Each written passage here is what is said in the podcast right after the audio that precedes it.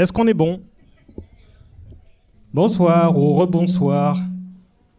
Ça va là pour vous, là, le son? Ok. Merci à tous de nous rejoindre dans cette splendide salle du Majestic Passy. Euh, J'espère que vous avez passé une bonne séance. Je vais très rapidement réintroduire euh, ce que c'est que ce joyeux bordel avant qu'on passe au débat et présenter les invités qui sont à ma droite. Euh, donc, par applaudissement, mais sans jouer le Stade de France, qui connaît le podcast Merci. Merci pour mon ego. Euh, donc, à ma droite, euh, je vous présente par utile. Je pense que la majorité des gens qui sont dans la salle sont là pour elle.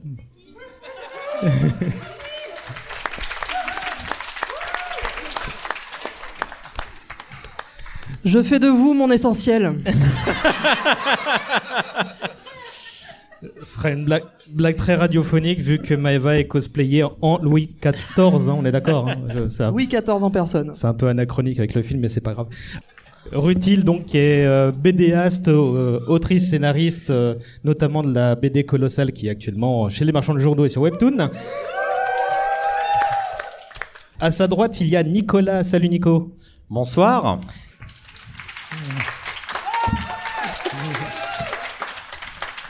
Alors, Encore, s'il vous plaît.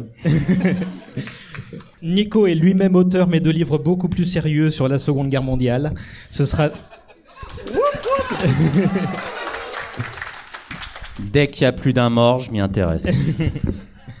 Et à sa droite, il y a Sarah. Qui Bonjour est tout le monde. Euh, des applaudissements aussi, s'il vous plaît. Qui est notre experte des adaptations d'Alexandre Dumas. Euh, c'est le cas de manière générale des trois invités euh, qui sont avec moi et que je remercie. On a un petit un peu d'applaudissements pour Jean-Victor qui sera notre ingé son.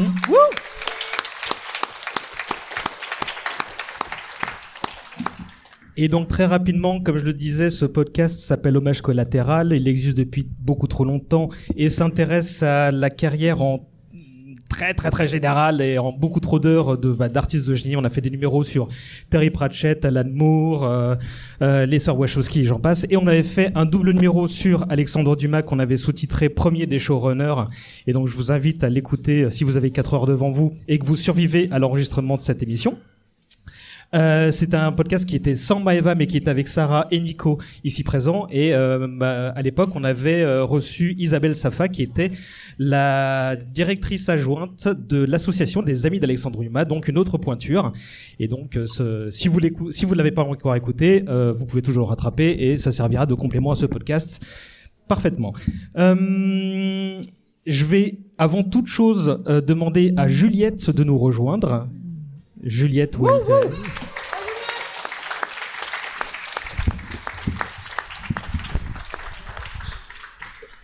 Parce que cet événement est co-organisé dans le cadre du Printemps des Mousquetaires, dont, et voici Juliette, qui est bah, l'une des cheftaines des Dumariol. Merci euh, Juliette, est-ce que tu veux bien nous dire qui c'est, qu'est-ce que c'est que ce gros bordel euh, et comment c'est né? Alors ça a commencé par un, un groupe de un groupe de lecture en fait. Euh, quand j'ai commencé à lire les Trois Mousquetaires, j'avais déjà lu le Comte de Monte Cristo, j'étais euh, je, je voulais euh, continuer euh, l'aventure d'Uma et euh, je savais que Rutil avait euh, été euh, enthousiaste euh, Elle, également. elle voulait relire le conte de Monte Cristo, je l'ai taclé, j'ai fait non, tu lis les trois mousquetaires. Donc en fait, quand j'ai commencé à faire ça, euh, je commençais en fait un peu naturellement sur les réseaux sociaux à, commenter en live, etc. Et puis j'ai d'autres amis que ça a intéressé. J'ai créé un petit groupe qui à la base était juste, je sais pas, on devait être 4-5 personnes. Et, euh, et en fait, petit à petit, euh, à force d'en parler, bah, principalement sur les réseaux sociaux, bon, moi je suis illustratrice, donc bien sûr j'ai fait plein de dessins. Et euh, Elle a fait les affiches de l'expo. j'ai fait les passage, affiches de, Entre autres.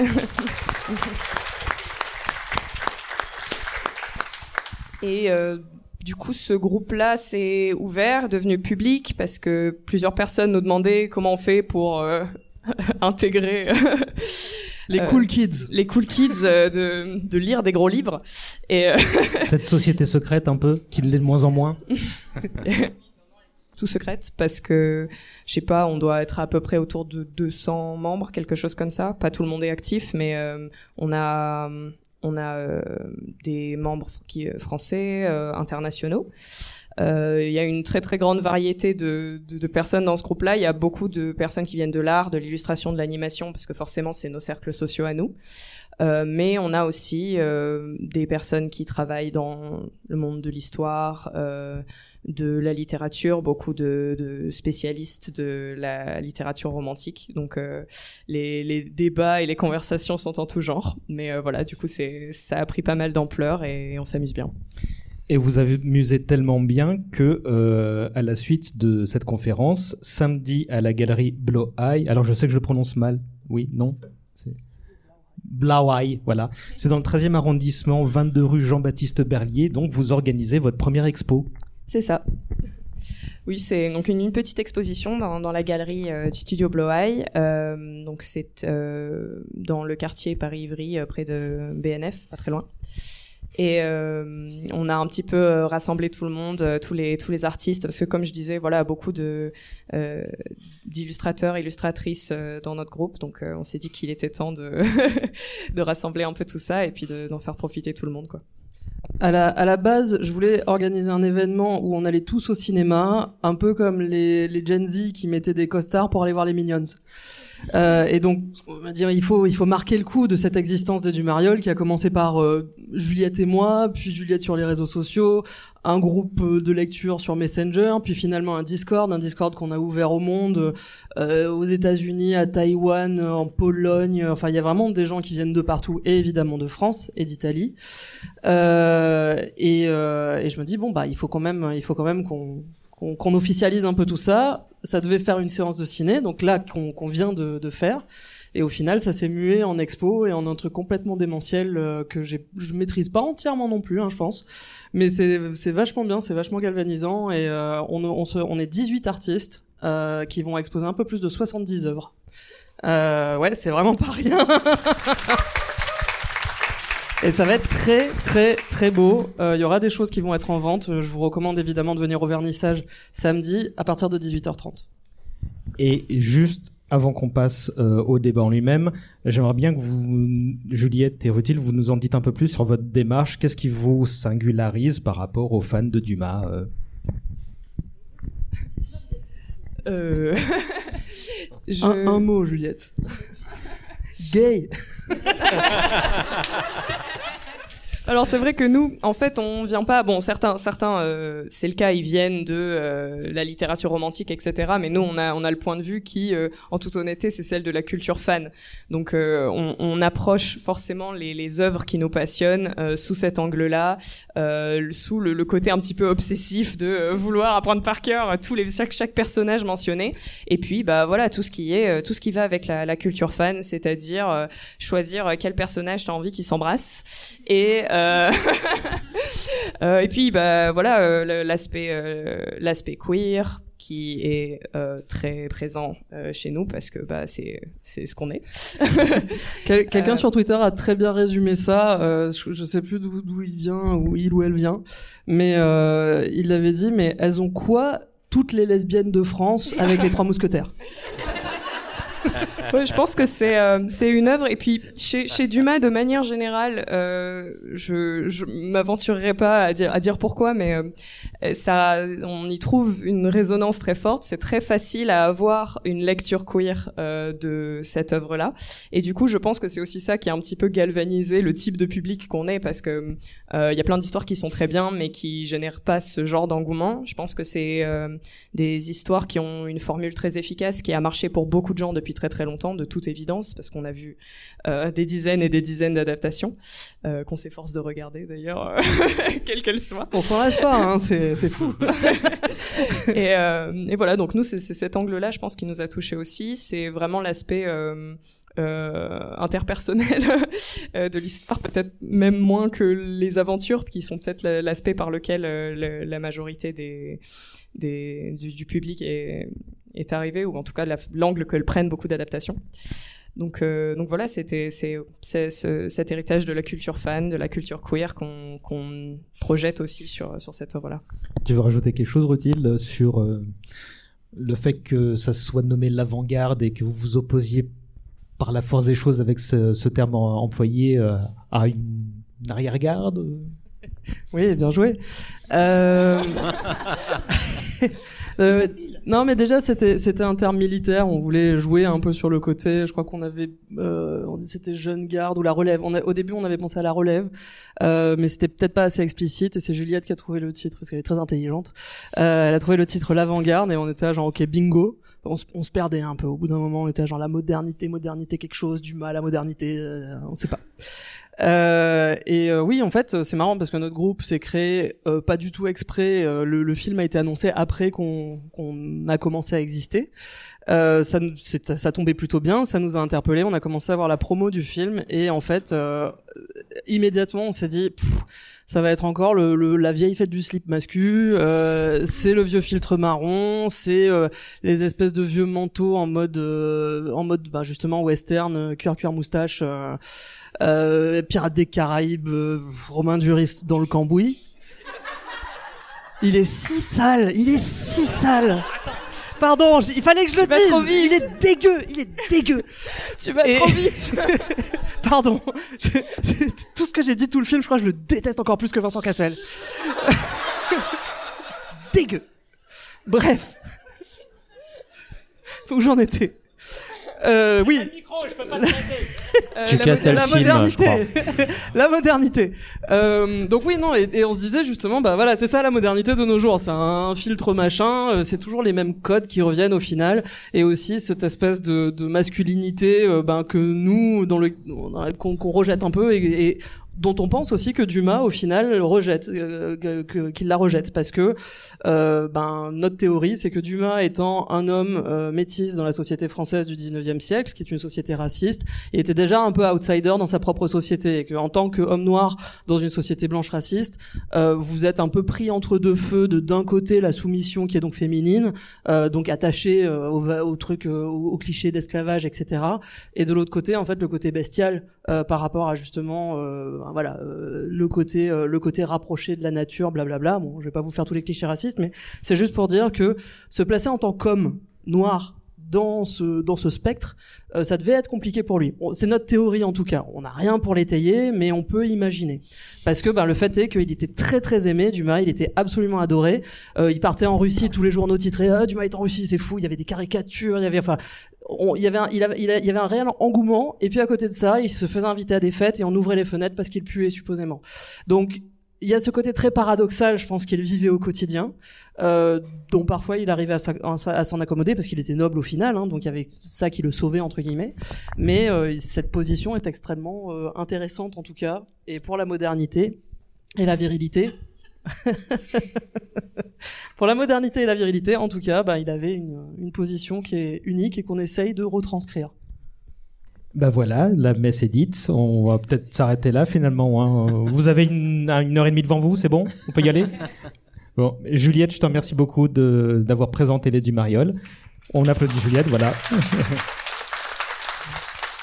Et je, vais- et je vais t'inviter à revenir à ta place puisque tout à l'heure ce siège sera utilisé momentanément par un invité mystère. Voilà, vous aurez une, petite une petite surprise plutôt sympatoche. Euh... non, Alexandre D. non, c'est pas pas Romain Duris. Euh, pour conclure, donc ce- ces deux événements, cette conférence et l'exposition qui commencera euh, samedi, donc s'articule autour de deux questions. La première, c'est est-ce que l'œuvre d'Alexandre Dumas a-t-elle jamais été transposée fidèlement? Donc on va s'interroger là-dessus. À, à vos souhaits. Euh, et la deuxième, c'est bah, dans le cadre de ces adaptations, euh, Est-ce que les euh, mousquetaires ont besoin d'être modernisés Et donc Maëva a commencé à répondre à cette question? Cambouis, cambouis. Euh, mais avant ça, donc on- il y aura trois étapes. On va d'abord parler du film en lui-même, euh, replacer le contexte par rapport à l'histoire, par rapport au récit d'Alexandre Dumas évidemment, mais aussi par rapport aux autres adaptations. Donc voilà, vous avez le cocktail de ce qui vous arrive. Il est encore temps de partir si vous changez d'avis. Euh, du coup, première question pour chacun d'entre vous. Euh, bah, je vais vous demander en quelques mots qu'est-ce que vous avez pensé du film de Martin Bourboulon? Et je vais commencer. Mais riez pas, pas encore. Je vais commencer par Sarah. Bon, alors personnellement, je vais pas dire que c'est un AV, parce que je pense pas que ce soit un film euh, intrinsèquement mauvais. Après, je le trouve euh, très dispensable. Je... en toute honnêteté, je, je- D'ailleurs, tu t'en es dispensé. non parce que je l'avais vu avant moi. J'ai, euh, mais par contre, contrairement à toi, je ne l'ai pas vu deux fois de suite parce que c'était, il faut pas exagérer non plus. Donc, euh, je ne vais pas dire c'est une merde parce que je ne pense Mhm. pas que ce soit une merde. Mais par contre, je pense que ça n'apporte euh, rien en fait par rapport aux, aux adaptations qui ont été faites précédemment. Je pense qu'il y a aussi pas mal de maladresse dont on parlera plus tard. Je n'aime pas trop, en général, le discours, on va dire, euh, de la production du film. Et c'est peut-être ce discours qui m'agace davantage que le film en lui-même. Mais en soi, je pense que le mot, euh, mon mot résumé, c'est dispensable. Il n'était pas nécessaire ce film. Nicolas. Alors, euh, je représente le fan club conservateur d'Alexandre Dumas. Non, non, euh, toute plaisanterie mise à part, euh, ce, le, le, le film euh, est effectivement, euh, effectivement dispensable. Euh, dans la mesure où j'ai trouvé en fait qu'il, même du point de vue filmique, mais je vous lis vraiment mon appréciation purement subjective, même du point de vue filmique, il avait euh, malheureusement un certain nombre de longueurs qui font que je peux pas totalement considérer qu'il s'agit d'un d'un chef-d'œuvre. Après, je peux lui trouver des qualités.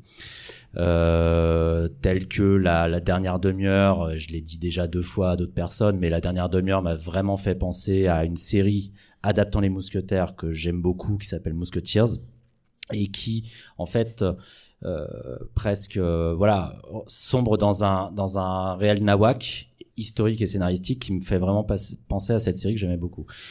Bon, pour le reste, euh, il est vraiment difficile de, de, de, de livrer mon point de vue sur ce film parce que ça, ça impliquerait de parler de mon rapport à Dumas et euh, également de tu mon entre rapport de- des personnes bienveillantes dans cette salle. Mais je pense qu'on pourra en reparler. Après, euh, en soi, voilà, je me suis pas totalement emmerdé non plus, ce qui est pour moi le critère numéro un quand je vais au cinéma. Euh, mais pour autant, euh, j'ai beaucoup aimé ce film Le Mousquetaire et non pas Les Trois Mousquetaires, puisque je ne sais pas où sont passés Athos et Aramis dans la deuxième moitié du film. Euh, mais je pas de Portos, pardon. Mais je pense qu'on pourra développer ce point-là par la Hmm. suite. Disons voilà, là, je, je suis en train de m'exprimer un peu à chaud, c'est un peu difficile. Je te relancerai, je vous Ouais. relancerai tous sur des sujets un peu plus précis de toute façon d'ici peu. oui, merci. Mais c'est moi qui te remercie, Nicolas. J'avais demandé à Nicolas de dire eh, sois un peu gentil avec le film parce que les autres ils vont être méchants. Euh, Mais j'essaierai de le défendre, mais je, je laisserai surtout le soin à la postérité de le défendre. voilà, On, on rappelle que Nico est avocat. voilà. Je vous dis- je travaille pas gratuitement. 250 euros hors taxe de l'heure. Rutile, même si bon, on se doute un peu. Oui, oui, oui. euh, bon, déjà en guise de préambule, euh, Oh, putain. il faut faire un préambule. Euh, bravo le cinéma français. On est content. C'est un blockbuster. C'est important les blockbusters. Oui, c'est un film historique. C'est bien. C'est bien les films historiques. Alors, je suis obligé de dire ça parce qu'après on va m'accuser de genre oui, mais après euh, on fait des efforts en France et après euh, bah voilà, euh, personne Non, mais je suis content. obligé d'être d'accord avec toi, là. Ben voilà. Euh, deux mots euh, long et chiant. Trois mots long, chiant et réac. Voilà. Merci d'avoir fait court, mais éloquent. Euh, je vais demander par applaudissement aussi l'avis de la salle. Si vous avez aimé, applaudissez. N'ayez pas peur. Il n'y aura pas de jugement. Voilà. On est une cinquantaine pour que les gens qui nous écoutent en différé se fassent une idée. Euh, et par applaudissement toujours, qui a lu Les Trois Mousquetaires?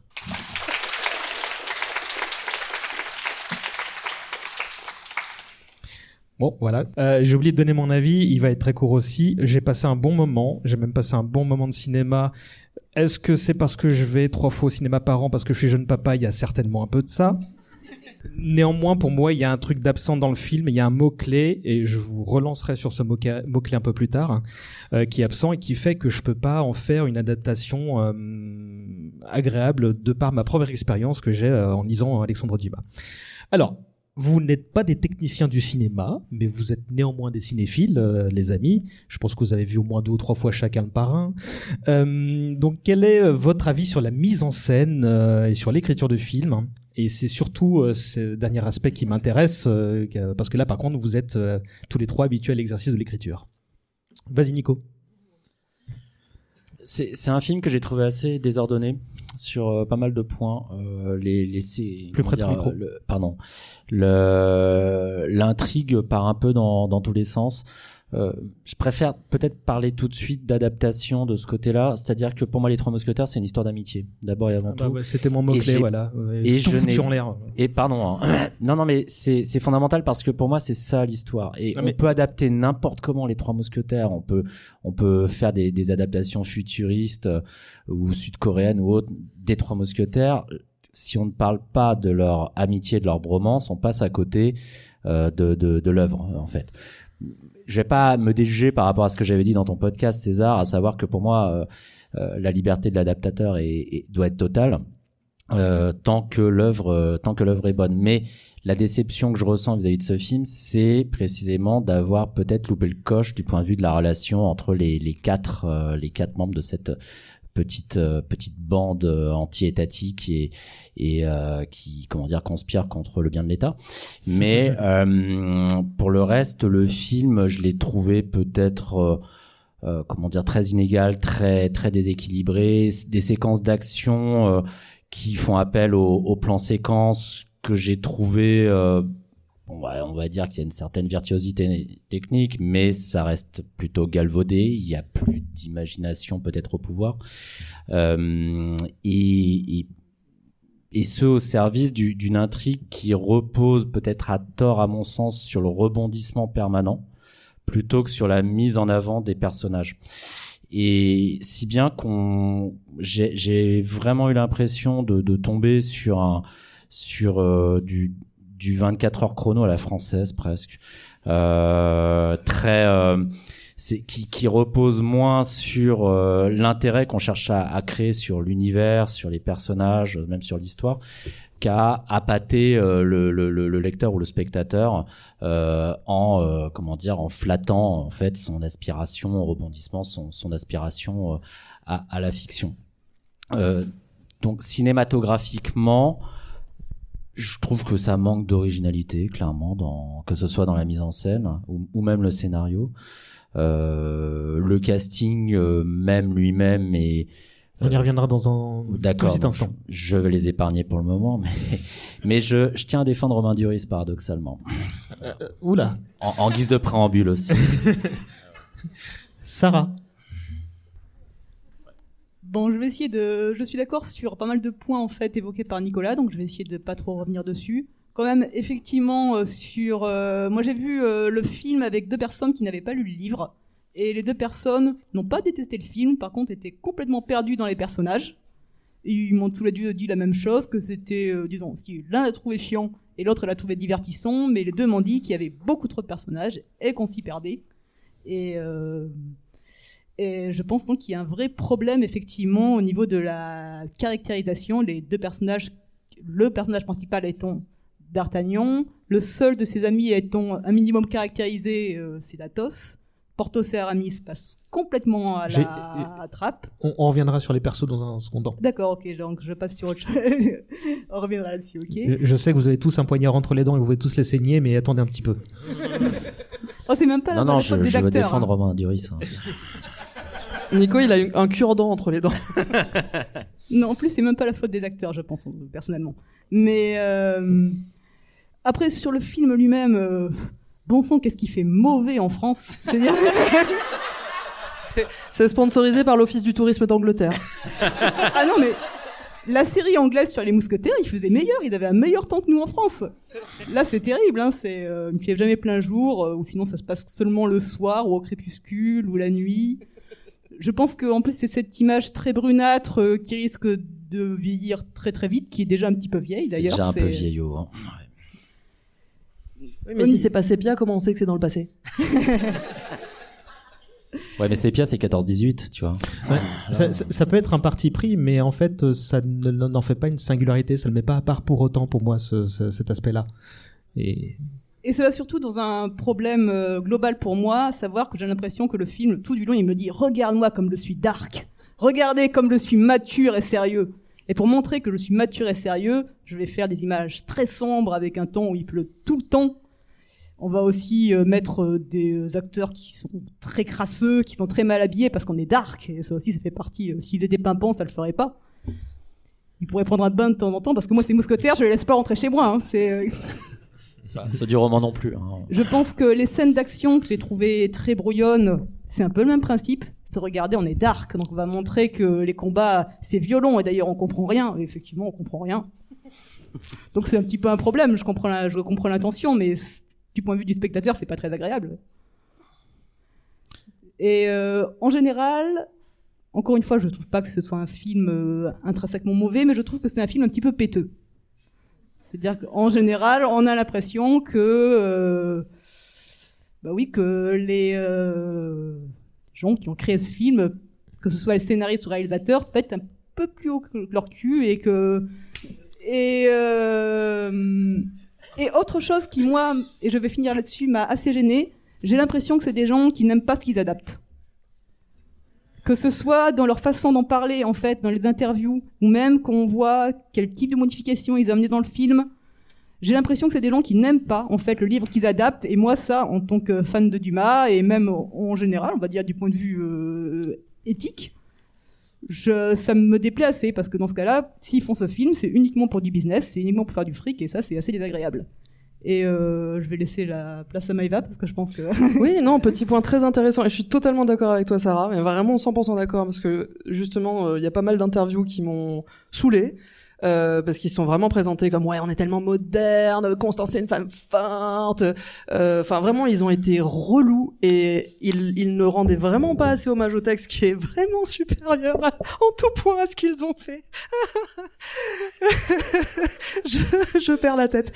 Est-ce que vous avez remarqué à un moment le fait que le, le les trois mousquetaires est un livre d'Alexandre Dumas? C'est pas cité une seule fois. À aucun moment du film, ni au début, ni à la fin, ni dans les crédits de fin, et je suis resté, j'ai bien vu parce que quelqu'un l'avait signalé, à aucun moment le nom d'Alexandre Dumas n'est écrit, C'est qu'il a pas voulu.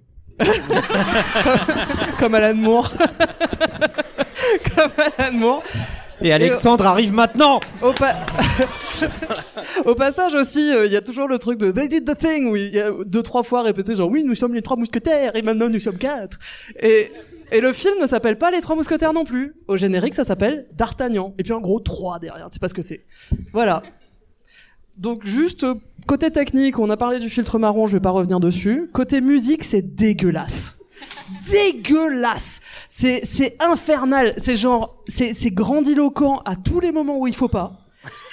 C'est ouin ouin pareil. Enfin, il y a un moment où ils sont tous les trois à cheval et ils mettent la pression à un vieil. Il faut bien que vous représentiez la, le- le- la scène ceux qui n'ont pas vu le film et qui écoutent le podcast.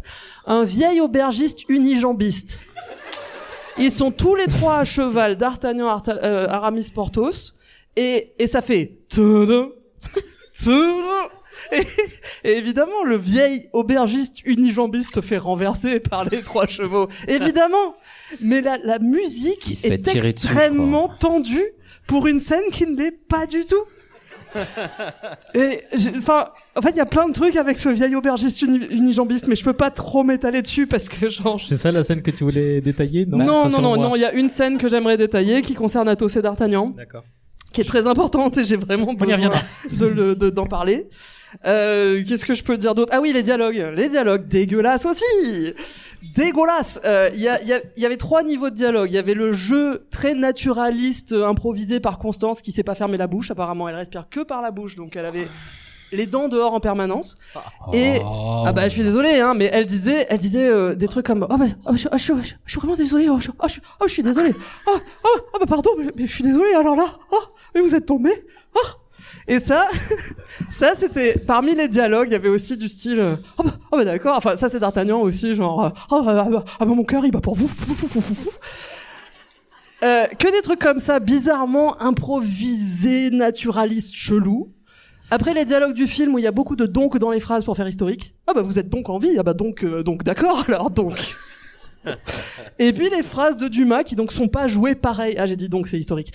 Euh, qui sont pas jouées pareil que le reste. Et, et, et ça va du coup de très naturaliste, moyen guindé naturaliste à très guindé. Euh, donc tu parlais de péteux, mais je pense que guindé aussi, c'est tout, tout. Le cul est très très serré tout le temps en fait. Les phrases, les cadences sont toujours les mêmes. C'est genre nanana, nanana, nanana, nanana, nanana, nanana, nanana, nanana. Et, et par contre, le seul qui, qui, qui diffère un petit peu, c'est Louis Garrel, qui a toujours la même cadence aussi, mais qui est différente. C'est ta ta ta ta ta ta ta ta ta ta ta ta ta ta ta. Et là, on se dit, ah, mais qu'est-ce qu'il joue bien quand même. Il est si drôle et il joue bien. Vous J'ai d'autres trucs à dire. Nico, Sarah, si vous voulez rebondir. deux, points sur la musique et ensuite sur euh, Louis Garrel, mais euh, non, mais la, la musique c'est du c'est du Hans Zimmer, j'ai trouvé. j'ai- j'ai- J'aime bien euh, j'aime bien le Du- du j'aime bien Zimmer Roussel, j'aime bien Guillaume Roussel, mais il, il a tenté en fait de faire du Hans Zimmer des années 2000. Avec le Sherlock des pendules, là, le truc insupportable, Voilà, le TikTok, c'est TikTok ça. de Batman. C'est Insup. C'est bon voilà, disons que c'est pas euh, c'est pas forcément quelque chose qui m'enthousiasme fort. Et je Voilà. pense qu'il a essayé aussi de faire du Murray Gold. Parce que on a parlé de la série BBC Musketeers, mais c'est pas que les 30 dernières minutes du film, c'est tout le film. Tout le film est Mhm. pompax sur euh, la série BBC euh, des Mousquetaires. Euh, ce que, en 40 minutes, épisode 1, la série des Mousquetaires fait, ce film le fait en 2h10 de façon extrêmement euh, pas efficace. Allongé même. C'est et en plus, genre la série se permet de la caractérisation là où le film apparemment a oublié. Euh, c'est la même histoire, c'est des histoires de, de meufs qui se fait tuer, de- on- il y a une enquête, enfin, on s'en fout. Sauf que en plus, on, ils établissent des relations entre les personnages. C'est vraiment un luxe. hein. Euh, c'est c'est assez fou. Euh, et en 40 minutes. C'est donc là où les Anglais effectivement ont été assez efficaces pour non seulement caser une histoire qui est pas exactement l'histoire du bouquin, mais en plus, bah on voit à peu près qui sont les personnages. Il y a une, il y a une scène où euh, Athos, que j'aime du coup beaucoup dans la série, euh, se réveille, il est complètement torché, il sort un seau euh, qui est recouvert de glace, il pète la glace, il met sa tête à l'intérieur. Et il y a une musique qui démarre à contre-temps qui fait comme ça, en mode vraiment badass. Et on a compris, on a compris qui c'est. On sait qui c'est ce personnage. Là, dans la, en termes de, on va revenir après sur la caractérisation. Bon, là, on rentre peut-être un peu dans l'écriture. Du coup, c'est dégueulasse. C'est là où chez Dumas, ça va à 400 à l'heure. Dès les premières phrases, on sait qui est D'Artagnan. C'est très très très caractérisé.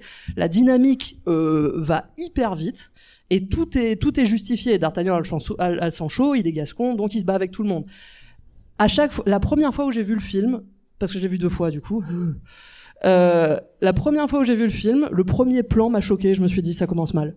Ce premier plan ne raconte rien. Il est, enfin, je peux pas le qualifier. En fait, il y a rien dans ce plan. C'est déjà le cheval, il est magnifique. Oui. Harnaché de partout, c'est le plus beau cheval que t'as jamais vu. Euh, c'est Spirit, euh, le, le- le cheval de DreamWorks. Il est, il est sublime. Et D'Artagnan est dessus. Et il y a un peu, enfin, ce que ça annonce, c'est qu'il y a du mauvais temps qui vient. Ouais. Moi, j'étais un peu choqué par le, le, le texte d'introduction. Je me dis, ah oui, d'accord. Même cette La facilité-là, guerre. ils vont la faire. C'est une époque Wow. de guerre civile. Les rebelles à bord de, de vaisseaux. voilà. Sarah, Mais euh, juste Dernier- juste non, mais dernier ouais, point. ouais. Dernier point sur le montage, dégueulasse aussi. Euh, chaque, chaque plan dure 10 secondes de trop à chaque fois. Et les scènes finissent à chaque fois de façon awkward où les personnages se regardent un peu dans les yeux en étant un peu gênés. Ou alors soit quelqu'un finit par partir parce que bah, y a plus que ça à faire en fait.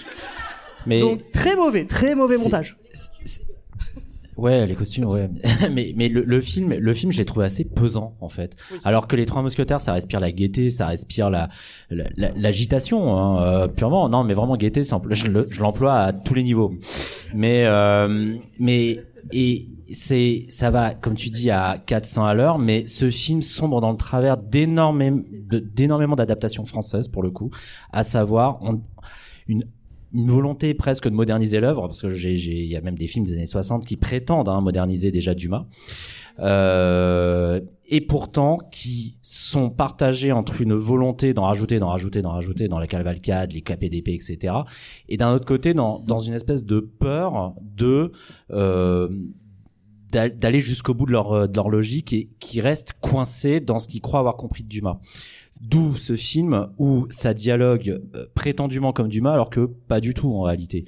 Les dialogues euh, sont, sont plutôt pauvres comparés aux dialogues très théâtraux peut-être, mais en tous les cas qui vont encore une fois à 400 à l'heure, qu'on retrouve dans toute l'œuvre de Dumas, et pour cause d'ailleurs, puisque Dumas était euh, d'ailleurs dramaturge, il vient du théâtre, il a bien compris comment ça marche. Effectivement, il était peut-être payé à la ligne, euh, mais en attendant, il savait écrire et ça se ressent pas quand on lit. euh, enfin, ça se ressent précisément quand on lit ses bouquins. C'est-à-dire ces bouquins, moi, j'ai relu les Trois Mousquetaires la semaine dernière, je me surprenais à vouloir lire la suite. Là, je n'ai pas forcément envie de voir la suite du film en réalité. Sa- Sarah? Bah, je voulais parler des dialogues depuis un certain temps, mais Nico. Mais m'a voilà, encore une fois, la on t'a coupé l'art sous le pied. ils, ils parlent trop tous les deux. Je sais pas qu'on qu'on parlait sans leur couper la parole. on, on- on va convenir d'un signal, tu lèves la main très haut et comme ça, on j'interromps les deux autres. non, je voulais juste parler effectivement euh, des dialogues qui sont d'une extrême qualité en fait chez Dumas. Et là, je trouve que le film effectivement a le cul entre deux, deux chaises. Avec effectivement, il tente de faire des dialogues qui fassent un petit peu stylé euh, d'époque.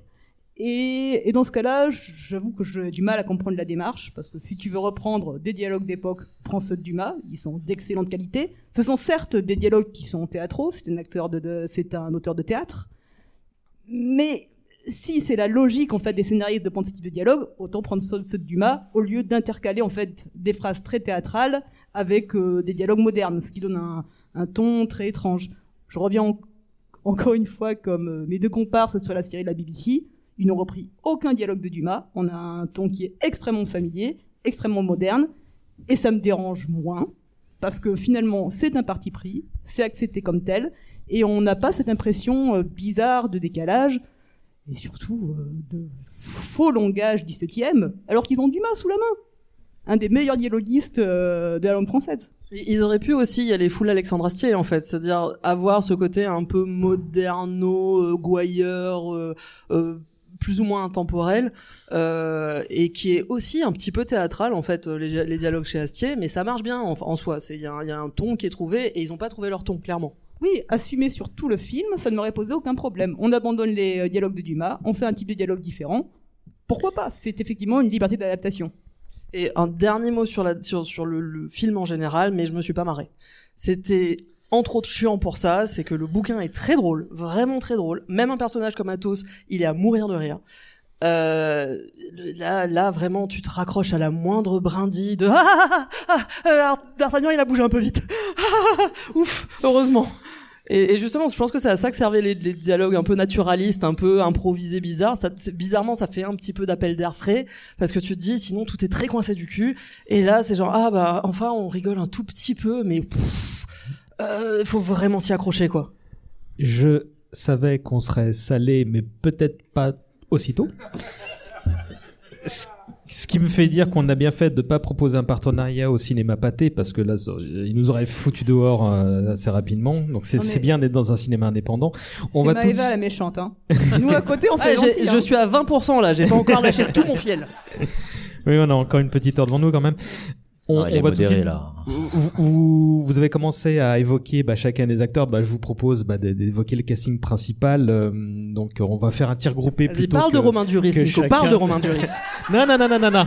On, on va y aller par ordre d'apparition. Donc, François Civil en D'Artagnan. Qui lève la main Qui veut en parler Pour, bah, À titre perso, c'est celui que j'ai trouvé le, le plus intéressant. C'est c'est celui qui donne le plus avec le moins. Non, pas le moins, il y a un petit peu quand même. Non, il se donne quand même. Il a Non, son non, il petit donne côté le plus. fou, non, non, il euh, donne le plus de ce qu'on lui a donné. C'est-à-dire que les ça. autres, c'est pas le cas. mhm. Euh, lui, je vois la plus-value qu'il amène dans son rôle. Mais je pense pas que cette plus-value est dans le rôle initialement. C'est ce que je, veux dire.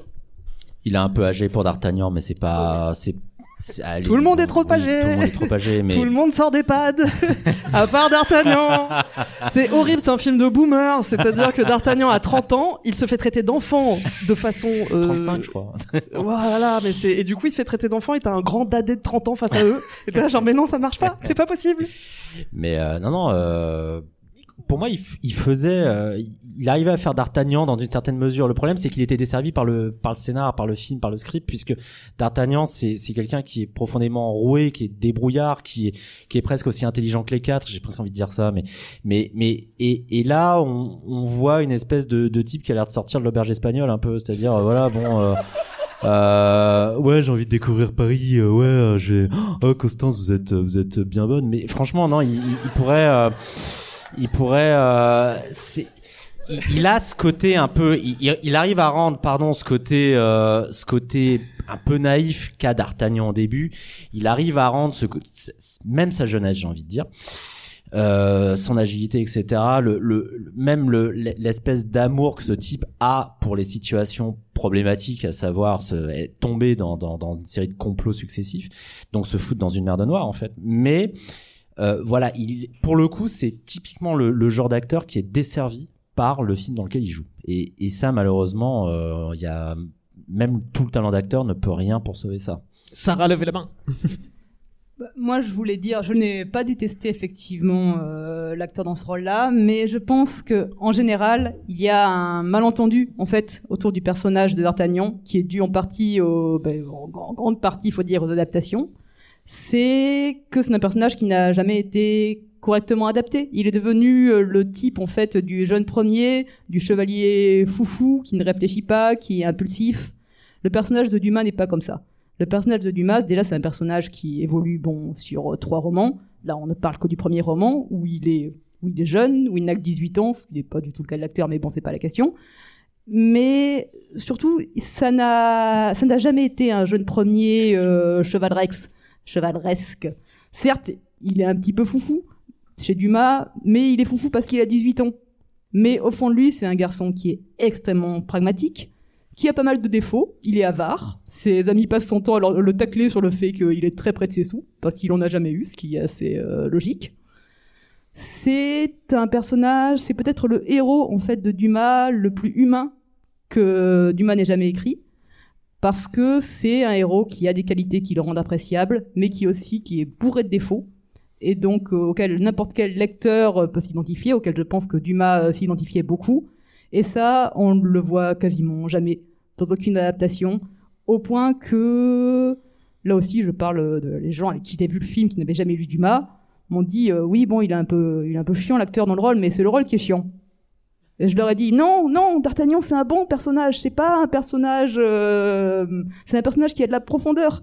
C'est euh, le, ben, il faut dire, c'est le cinéma qui l'a, qui l'a réduit à ça. Et, euh, c'est bien dommage. Donc, euh, c'est ce que j'ai dit Le Savon. Je pense que les problèmes de caractérisation, c'est dans les problèmes des personnages dans ce film, ce ne sont pas les acteurs. Ils sont pas totalement les acteurs. Plus ou moins. Il y en a qui sont plus ou moins problématiques. Mais euh, lui, effectivement, François Civil, il donne beaucoup. Je crois pas que ce soit un très très bon acteur, je le trouve pas mauvais non plus, mais en tout cas il a l'air un petit peu à fond par rapport à d'autres. Il a l'air d'y croire, mais euh, le problème c'est qu'il joue un personnage qui n'a absolument aucune profondeur et c'est bien dommage parce que c'est pas le cas à la base quoi. C'est du gâchis. Bah, c'est- Euh, si on peut essayer de faire plus court pour chacun des acteurs, parce que sinon, euh, on a loué la C'est le salle pour personnage deux heures. principal quand même. Non, mais je voulais, je voulais juste dire, oui, bah ça c'est le- ça c'est un énorme problème dans le film. C'est le personnage principal, il est pas si actant que ça, il n'évolue pas, il n'évolue absolument pas. Il évolue dans le bouquin. Là, il commence comme il a fini, il entend un cri de femme et il y va. Et après, il se fait plus ou moins tabasser. Euh, au passage, cette première scène où on voit D'Artagnan, moi, dans un film, si cette scène est ratée, est ratée au sens où D'Artagnan, c'est un show, il est censé, genre, partir, pardon, il est censé partir à la bagarre, et il est censé se faire bolosser. S'il ne se fait pas bolosser, s'il paraît classe, vous avez raté votre D'Artagnan. Vous êtes, vous êtes vautré sur la première marche. Euh, il faut avoir de la sympathie pour ce jeune homme qui est effectivement genre tout fou. C'est un chien dans un jeu de quilles. Il déboule à Paris. Il y a tout un truc hyper complexe euh, où tout le monde en fait joue un jeu où genre Constance c'est la lingère de la reine, mais elle passe aussi des messages. Il y a Buckingham, il y a machin. Genre il y a, vraiment plein de niveaux de conspiration. Et lui il déboule de sa cambrousse. Et effectivement, il est assez intelligent parce qu'au final, il s'adapte assez vite. Oui, il, il maîtrise pas tout. Oui, bah, il bouscule des trucs et puis des fois, il tombe sur le plot. Mais il, il, il arrive quand même à bien s'en tirer alors qu'il a 18 ans et qu'il y connaît rien. Bah, c'est un- c'est un personnage de roman d'apprentissage qu'on avance, 19e les enfants. aussi. Et je vais dire là-dessus, c'est euh, une espèce de Rastignac qui saurait manier l'épée. Il est profondément ambitieux.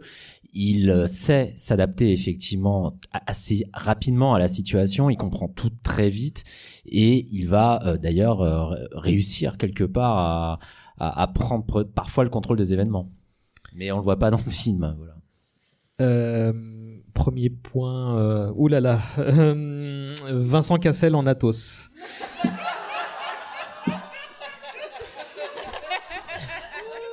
bon. Bon alors. Bon bah voilà. Non, non, rapidement. Non, non, non, je suis pas d'accord. Rapidement. C'est la foule qui parle là. c'est les factieux. Non, non. euh, il est euh, Athos à Athos, je crois qu'il il a, il a la trentaine ou 29 ans, 27. 29. Bon, euh, il y a, il y a un, un problème majeur de différence d'âge, mais effectivement, je trouve que je suis pas, je déteste pas hein, Vincent Cassel. Je trouve qu'il a mieux joué quelque part. Je- je- il, va, Lui, il va pas déteste, à fond hein. en réalité. il euh, vraiment, il pourrait, euh, il pourrait jouer un Athos à la fois marrant et, et totalement détruit de l'intérieur et et bizarrement, il m'a pas marqué. Il a- il a rien fait, il a pas joué, Ouais, je il a pas désolé. joué. Oui, non, mais je suis Je d'accord. pense pas que ce soit un si Mais- mauvais acteur que ça dans certains Non, rôles. Ça bon dépend de comment il est dirigé, j'imagine. J'en sais rien. Euh, mais ouais, il a rien fait. Il, il peut même pas jouer la douleur au bras. Il a, il a une blessure et en fait après il est là genre wouhou yeah yeah des moulinets et tout. euh, c'est dur quand même. Il est pas investi et euh, c'est. Non mais ça m'a ça m'a surpris. Je me suis dit mais il se fait chier dans le film. Attends, il Le- se fait chier dans une Bah, adaptation. en même temps, il est vieux. Il faut rentrer, papa. Euh, Sarah. c'est faut aller, faut aller à l'EHPAD. à peu près la même chose. Je dirais qu'au-delà du look de SDF que le pauvre euh, se traîne pendant tout le, tout le film, il est complètement sous jeu. Alors moi, je n'aime pas beaucoup le jeu de Vincent Cassel. Je suis pas très sensible à ça. Et Athos est mon personnage préféré des Trois Mousquetaires, donc je n'étais pas enchanté du casting à la base. Je le trouve pas mauvais, je le trouve pas bon non plus. Je trouve qu'il donne rien. Donc euh, bon. Et c'est pourtant le grand nom. Je pense que c'est, il a été choisi pour ramener des gens. Le problème, c'est que ayant 60 ans, tous les autres âges sont, casés- sont calés sur le sien. Donc Jussac, il a 60 ans. L'aubergiste, il a 60 ans. Tout le monde a 60 ans. Et, et, et, et, et François Civil en a 30. Il y a un problème.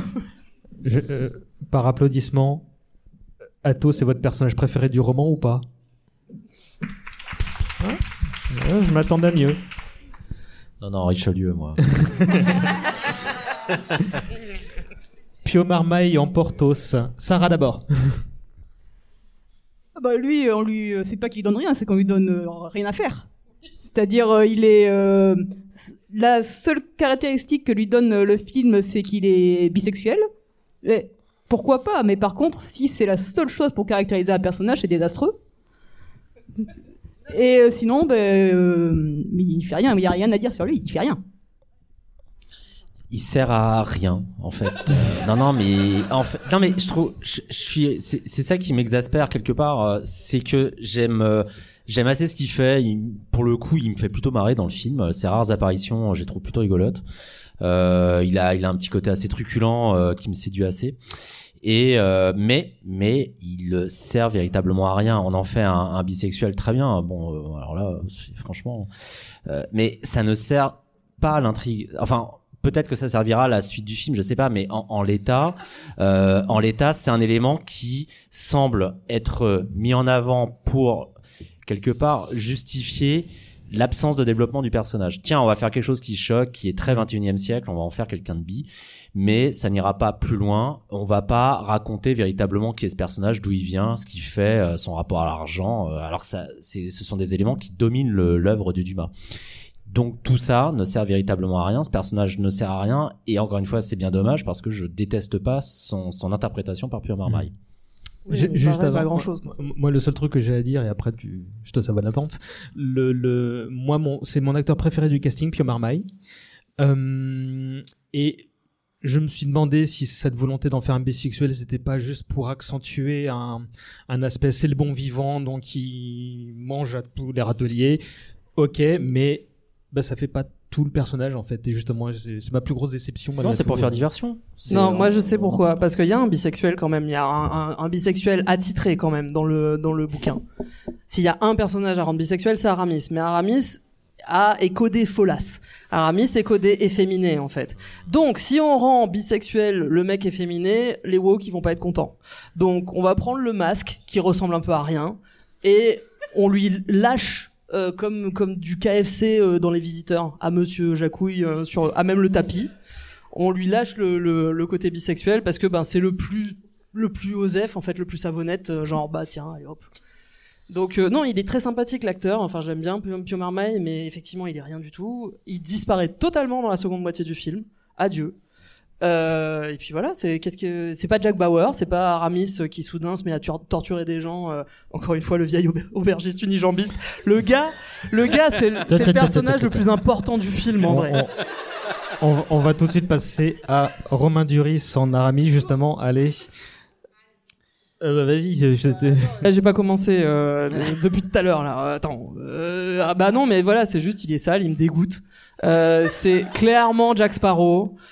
Euh, il, il ressemble à un pick-up artiste en fait. Il a été codé pick-up artiste parce que juste non non mais je, je déconne pas. Si vous regardez les pick-up artistes du début des années 2000, euh, qui se mettent du guyliner, euh, qui ont des des milliers de colis fichés, des merdouilles euh, sur la tête, etc.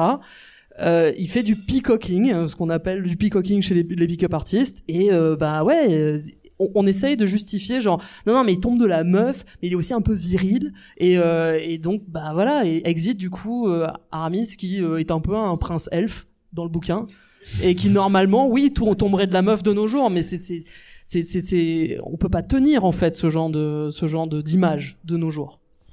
Sarah? Attends. Alors euh, là aussi, je trouve que c'est globalement raté. Sarah, micro, toujours. Pardon. Alors, Aramis, en fait, dans le livre, c'est un personnage qui est très intéressant parce que c'est le plus antipathique des mousquetaires. Il a, les autres ont des défauts, mais c'est des défauts qu'on pardonne euh, assez facilement, l'irascibilité, l'ivrognerie, bon, on les pardonne. Aramis, il a des défauts pas sympathiques.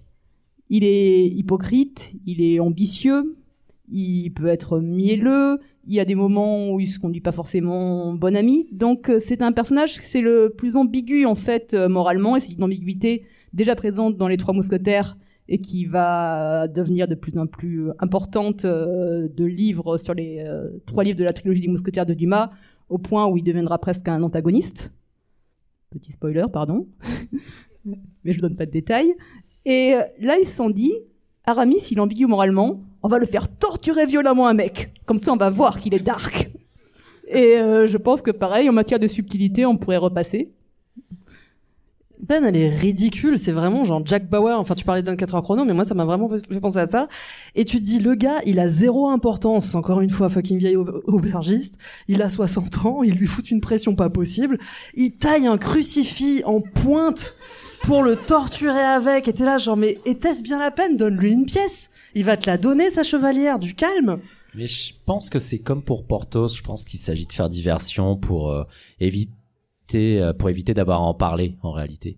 Euh, Aramis dans les dans les romans, c'est euh, du moins dans les Trois Mousquetaires, c'est un c'est effectivement un hypocrite. C'est c'est le moins sympathique. Il a encore des côtés. quoi. Pardon? C'est la fourbasse. C'est la fourbasse, mais il a il a il, en fait il est il est partagé. C'est-à-dire qu'il a compris comment les choses fonctionnent à Paris. Et euh, mais il n'est pas encore totalement incinéré comme peuvent l'être euh, d'autres personnages de romans d'apprentissage tels que Julien Sorel ou Rastignac. C'est plus tard qu'il va devenir Rastignac ou Julien Sorel, c'est-à-dire euh, quelqu'un de profondément désagréable, voire le mastermind d'un gigantesque complot.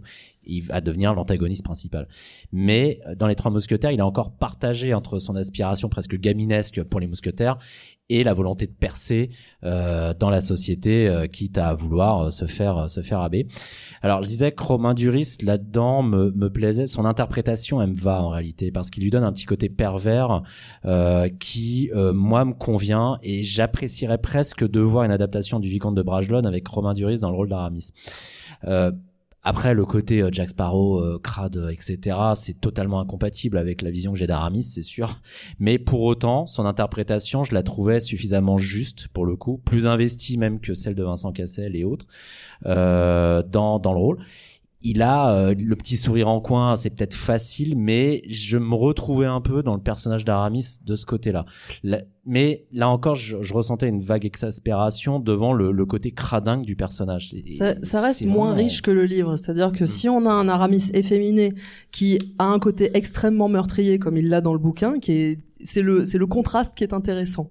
Euh, le, le Aramis c'est un mec qui va passer son temps à dire oh non non pas moi j'aime pas tuer ah là là euh, ça, me, ça me, la vue du sang ça me ça me rend mal Mais nous D'ailleurs, avons au passage, au passage soi-disant euh, film violent dark etc pas une seule goutte de sang évidemment euh, et euh, et de la à côté pluie, de hein. ça bah on va découvrir il va il va basculer d'un coup et où il, il va dire d'un coup genre ah, j'ai tué un mec avec sa propre épée.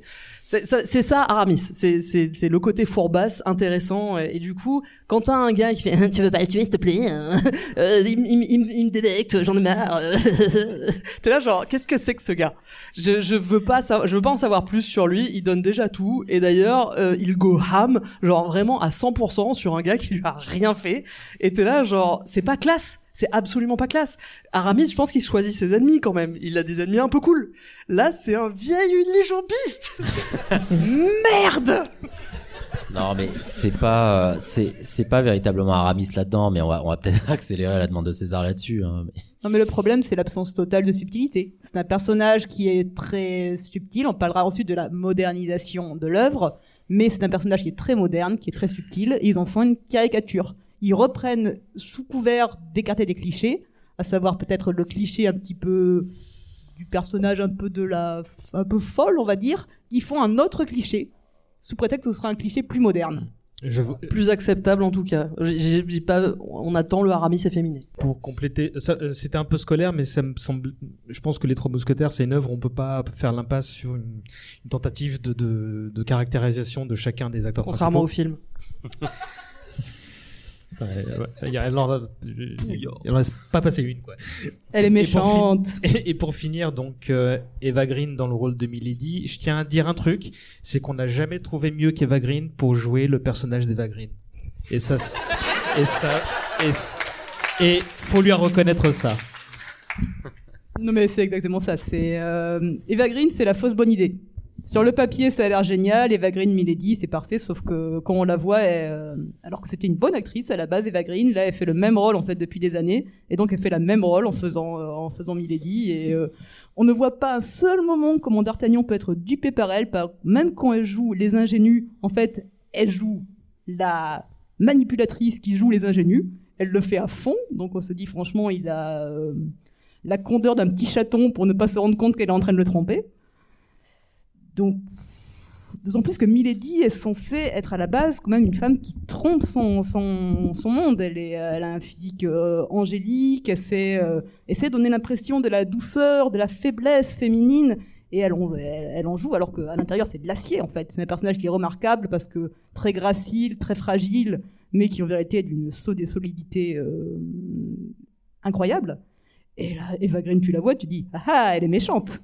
C'est la, même chose que c'est la même chose que Romain Duris. Il y a un contraste chez Milady dans le bouquin qu'il n'y a pas là. Ouais, Là, genre, nanana, nanana, nanana, nanana. encore une fois, toujours le- la, la cadence de merde de je suis méchante.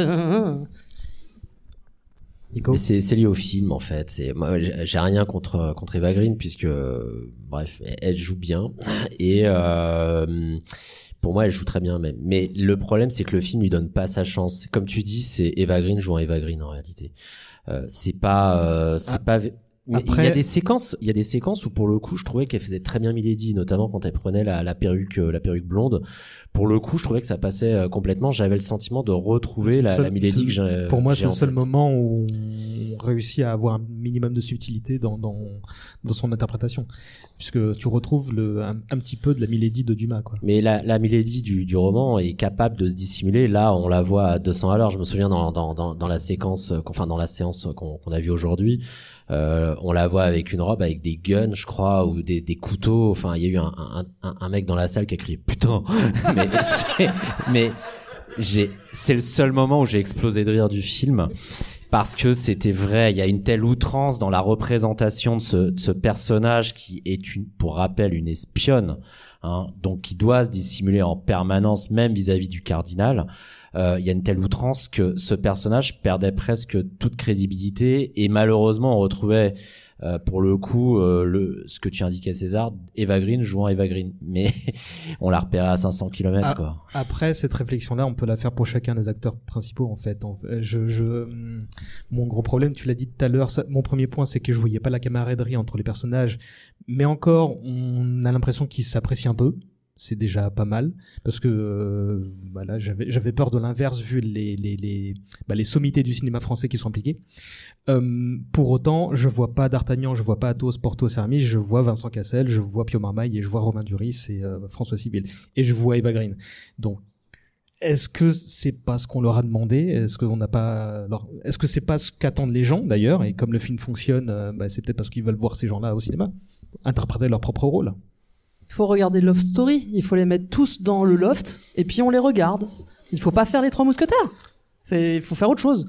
Donc ouais, le problème aussi, euh, enfin quelqu'un euh, sur notre sur le Discord d'Edu Mariol avait qualifié, c'est, Milady, c'est toujours le même personnage, c'est vamp d'après-guerre steampunk. C'est, je crois qu'il n'y a pas de meilleure expression euh, pour la pour la qualifier. C'est toujours le même perso qui joue toujours pareil. C'est pas que Eva Green, c'est tout Milady. C'est c'est Milady Kung Fu, c'est Milady steampunk, c'est Milady, enfin voilà, 12 milliards de femmes fatales à la con. Euh, pff, bah moi ça me ça me lasse en fait parce que effectivement c'est pas c'est pas ça le personnage. Elle est beaucoup plus intelligente que ça elle est beaucoup plus in- intéressante que ça aussi. Même sa loyauté au cardinal en fait dans les bouquins elle est pas acquise. Le cardinal il stresse en permanence en mode euh, mais si ça se trouve elle va me- elle va me elle va me elle va me court-circuiter là. Elle est, elle est partie où la meuf? Et il y a le côté insaisissable de Milady, il y a ce côté euh, femme terrible de l'Ancien Testament, et euh, bah ouais, il y a rien là, il y a rien là-dedans, il y a rien. C'est la femme qui est plus puissante qu'une armée. Hein, D'ailleurs, tu, parlais de l'Ancien Testament. C'est, je crois qu'il y a une claire référence dans le roman à Judith, euh, c'est-à-dire la, la juive qui va se rendre chez je sais plus quel roi, Holoferne, euh, pour euh, comment dire le neutraliser en le tuant et donc empêcher Holoferne de jeter son armée sur les Hébreux. Euh, là, c'est pareil. cette femme, elle est plus puissante que 100 bataillons. C'est-à-dire qu'elle va commettre, je, je peux pas spoiler, mais elle va commettre des actes qui vont faire en sorte que la France va cartonner en politique étrangère. moi, c'est moi, c'est la personne que j'envoie que j'envoie à Moscou. Oh, je prends position, pardon. Juste, juste au passage aussi, le fait qu'on fasse Milady toujours plus vieille qu'elle n'est dans les bouquins, ça a donné cette scène où François Civil, sachant que D'Artagnan est censé être gaga devant Milady, la, la scène où elle essaye de le séduire, elle est tout boobs dehors. Et, il a l'air gêné, il a l'air en mode genre, ah, s'il vous plaît madame, laissez-moi quand même. Ah. Et parce que ben euh, de leur point de vue, aux cons qui ont fait les films, c'est elle est vieille, elle est vieille, elle devrait remballer ses, oranges. Donc euh, non, c'est et moi j'étais gêné du coup face à cette scène. J'étais là, genre c'est une femme qui est sublime et lui il se permet d'être gêné. S- Sarah, tu veux rajouter quelque chose euh, Euh, juste un petit mot que si vous voulez voir une Milady, Excuse-moi, mais toujours le micro. hein. Ouais, excuse. si vous voulez voir une Milady exceptionnelle, euh, il y a Lana Turner dans l'adaptation des années 60, qui pour moi est la euh, 48, excuse-moi, qui est pour moi euh, la Milady de, de Dumas incarné. Donc euh, si par curiosité, dans euh, c'était pas une adaptation euh, extrêmement fidèle sur tous les points, mais euh, juste pour sa performance à elle, pour sa compréhension du personnage, euh, je trouve que c'est la meilleure interprétation qui ait jamais eu de Milady. On peut peut-être, je sais pas, j'ai juste deux choses à ajouter sur le casting. Euh, Euh, bah, je- ma dernière question pour Ouais, le- ce point-là, c'est euh, si vous voulez même dropper d'autres petites choses sur le casting global. euh, Euh, Louis Garrel en Louis XIII fait Louis XIII, c'est-à-dire que le Louis XIII historique, euh, vous l'avez dans le film. Euh, Quelqu'un qui est un gros gamin, euh, qui arrive pas à se contrôler, qui se méfie de sa femme, qui se méfie de tout le monde parce qu'en fait, il a le roi, ce roi-là n'a- pas véritablement eu d'enfance. hein. Euh, Son père est mort assassiné, sa mère euh, a fait n'importe quoi avec lui, euh, a passé son temps à le trahir. Euh, et Louis Garrel, je trouve qu'il incarne très bien la tension qui habite constamment Louis XIII, tension qui d'ailleurs euh, le rendait insupportable aux, aux yeux de tout le monde, y compris Richelieu, qui pétait un câble. Et j'a- j'arrive à Richelieu, je, je- en revanche, j'arrive pas à le retenir, ce, ce Richelieu-là, contrairement... Oui, ouais, ouais, non mais... j'a- J'arrivais pas à le retenir, contrairement à d'autres interprétations. Si vraiment vous voulez voir quel était le Richelieu historique, voyez Musketeers. Peter Capaldi joue le Richelieu historique, c'est-à-dire un Richelieu qui est migraineux, qui n'en peut plus de servir un con tel que Louis XIII, qui, qui rêve de le buter mais ne peut pas se permettre de le faire parce que s'il le fait, il perd tous ses pouvoirs, et euh, qui en plus arrive à monter complot sur complot en ayant les dents serrées et en balançant euh, des, des, des scuds en guise de réplique. C'est le Richelieu de l'histoire, ce gars-là. Là-dedans, malheureusement, le, le Richelieu qu'on voit, alors je, je tiens pas à accabler l'acteur, hein, mais j'ai j'ai pas l'impression, il m'a pas véritablement marqué, alors que c'est quand même le méchant, enfin l'antagoniste principal. Euh, alors, pas le méchant, pardon, mais Oui. l'antagoniste principal, pardon. En tout cas, le type qui gère les affaires du royaume de France de telle sorte que la France va encore une fois devenir une grande, à nouveau, euh, une grande puissance sous le règne de Louis XIII. Sarah, sur le reste du casting, t'as un mot? Euh, T'es pas obligé, hein Non, bah, si à la limite, euh, la, je suis désolée, je ne retiens pas le nom de l'actrice, mais la petite jeune fille qui fait Constance, euh, elle est charmante, elle est euh, très jolie, euh, mais euh, on lui demande que ça. Nina Caudry, me dit, on me dit. Elle ne donne pas plus et c'est dommage parce que Constance c'est un personnage de femme qui est plutôt bien écrit chez Dumas. Pendant la première partie du roman, après la seconde partie elle fait un peu plus euh, jeune fille en détresse, mais pendant une bonne partie du roman c'est quand même une jeune femme qui est très intelligente, qui est très débrouillarde, qui est assez railleuse, elle balance souvent des petits scuds à D'Artagnan euh, et euh, qui sont assez drôles. Ah oui, un truc un petit peu dommage aussi, c'est que et je trouve ça, pour le coup, c'est un truc qui m'agace, c'est que Constance euh, Bonacieux, c'est une femme mariée Mm. dans le roman, et je trouve ça assez déplorable bah, que avec une adaptation euh, maintenant, en fait, on vire cette partie parce que l'adultère c'est mal.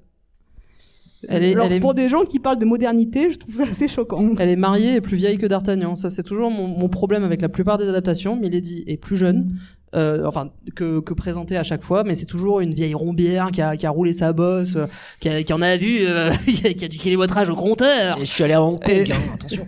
Et à côté de ça, euh, Constance, c'est toujours la jeune première toute fraîche, toute concon, mais euh, c'est pas le cas dans les bouquins. Elle est beaucoup plus intelligente, beaucoup plus voilà. Et du coup, dans le film, elle est vraiment très con aussi parce que elle voit un gars avec la tête complètement ravagée qui lui donne une lettre, sachant que c'est même pas la messagère apparemment qu'elle voit d'habitude. Elle fait ouais d'accord, bah, je, je vais passer le message. Y a pas de souci. La Constance des bouquins would never. Non. Non, j'y crois pas. Donc, elle est assez teubée. Les dialogues de d'amour entre D'Artagnan et elle, c'est du George Lucas, c'est dégueulasse. C'est euh, ah mon cœur, mon cœur il bat fort. Oui, mais c'est ton cœur qui bat fort. Ah non, c'est mon cœur qui bat fort. Ah mais c'est peut-être l'amour que j'ai pour toi dans mon cœur. Ah oui, mon cœur. C'est insupportable. Je déteste. Je déteste. Euh, mais bon, ils ont fait, ils ont fait ce qu'ils ont pu. Ils sont mimi, mais ils ont fait ce qu'ils ont pu. Euh, je, voilà, j'ai pas grand chose. voilà. On a fini, on a fini avec le casting du film. On va passer à notre surprise et j'espère que les rafales que se sont pris les gens euh, qui ont fait ce film, j'espère que notre invité mystère ne va pas le prendre pour lui. Je vais inviter Jean s'il veut toujours venir. Je vous demande d'applaudir Jean.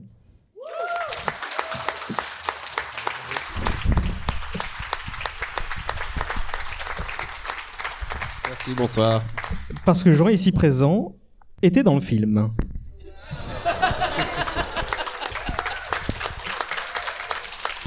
Et je suis ravi de ne pas avoir été un des rôles principaux.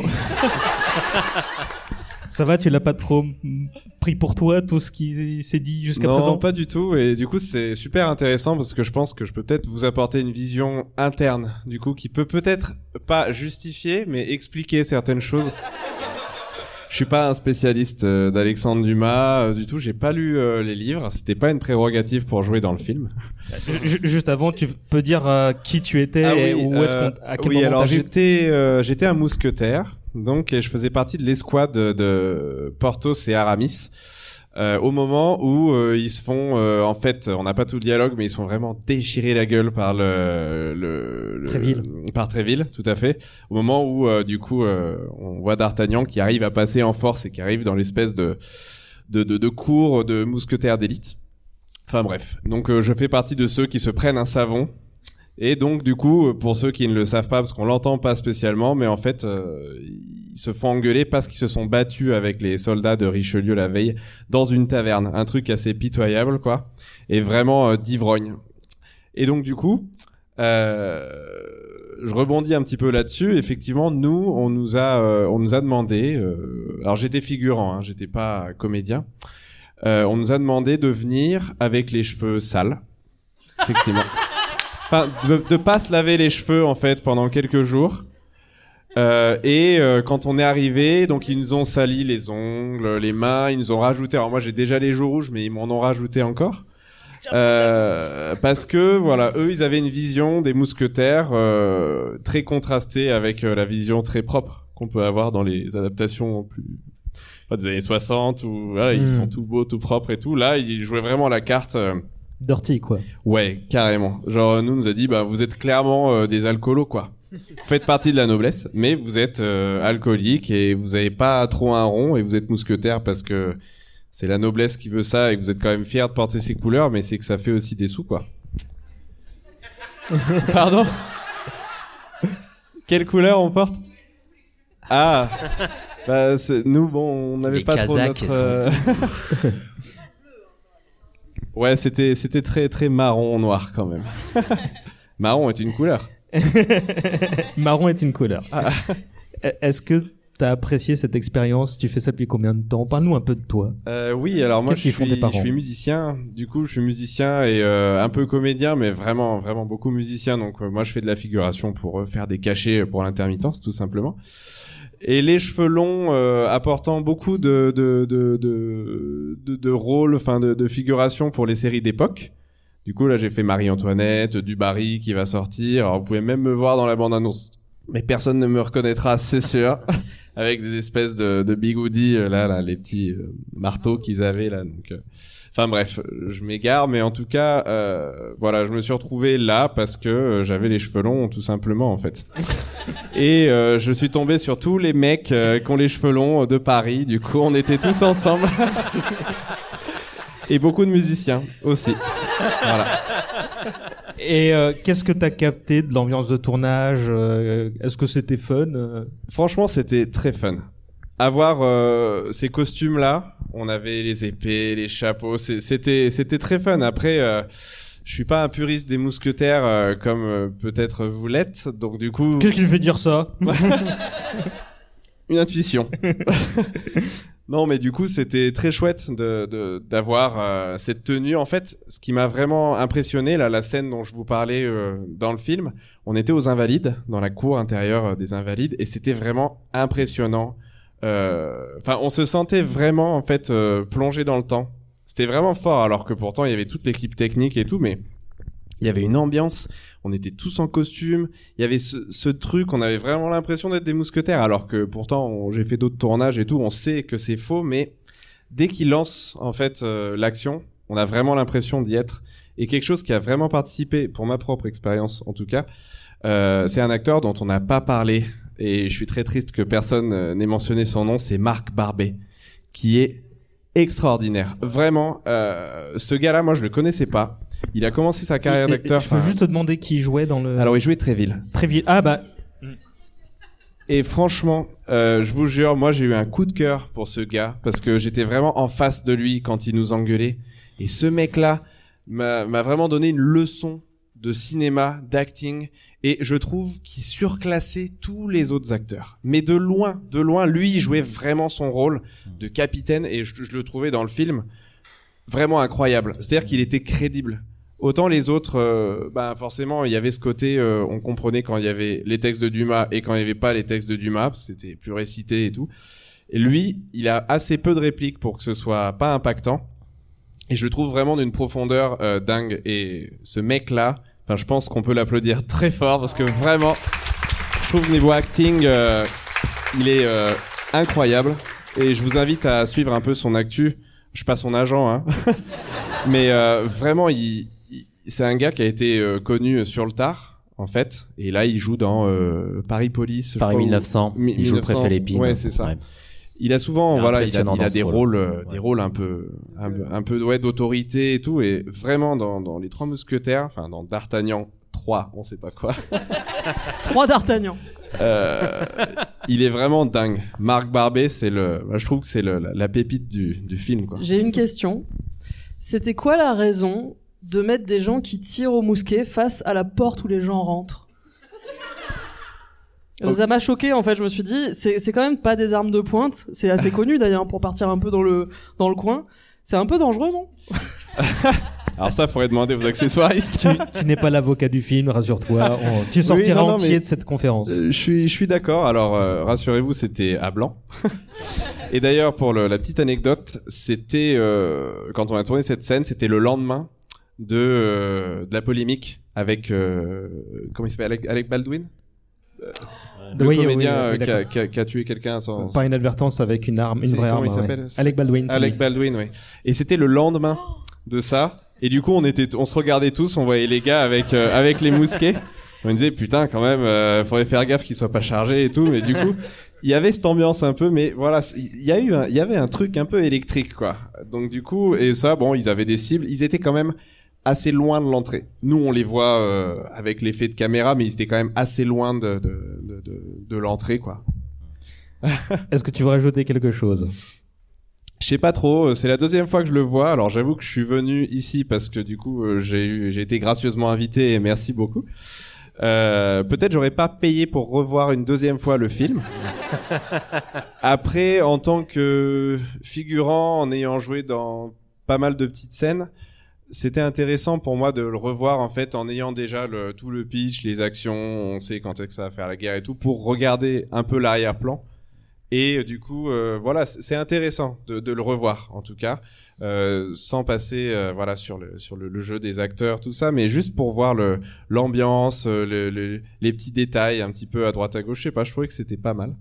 Et alors après, pardon. Vas-y. Et après, du coup, effectivement, euh, je suis assez d'accord. Alors, je peux vous donner quelques anecdotes internes sur les acteurs. Et oui. Alors, c- c'est diffusé, c'est diffusé comment ce truc? Ce sera diffusé oh, de, de manière très confidentielle sur tout Internet vendredi. D'accord, très bien. Bon, alors je peux pas tout dire. je vais vous faire des signes, ok? Non, alors euh, sur chaque acteur, ben, on, on peut dire euh, euh, François Civil et Pio Fous Marmaille. pas en l'air ta carrière non plus. Hein, euh. Non, j'ai pas de carrière, ça va. François Civil et Pio Marmaille, très marrant. Vraiment, les deux potes, ils s'éclatent, ils étaient morts de rire tout le temps. voilà. Je pense qu'ils avaient leur raison, mais ils étaient hilars et franchement, c'était c'était bonne ambiance. Ils étaient vraiment très sympas. Romain Duris, neutre. neutre, sympa. D'accord. Vincent Cassel.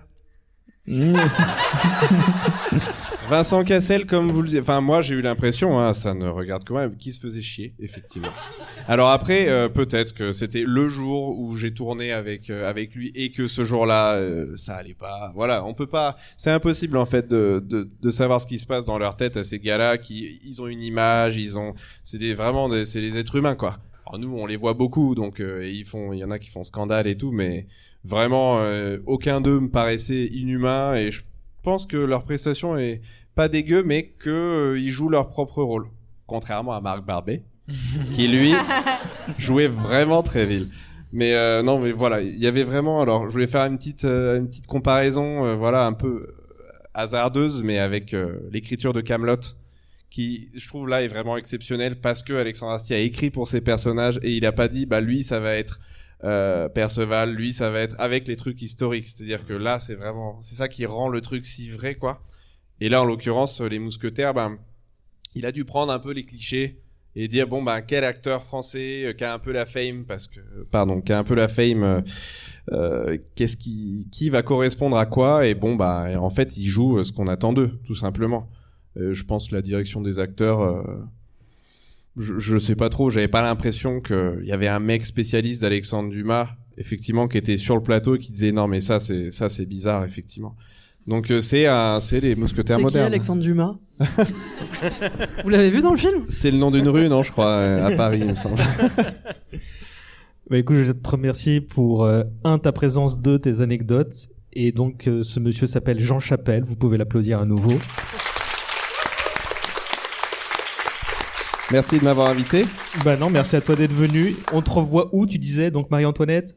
Euh, donc Marie-Antoinette, bon, c'est déjà sorti. Et euh, il y a du Barry. parle de ta musique.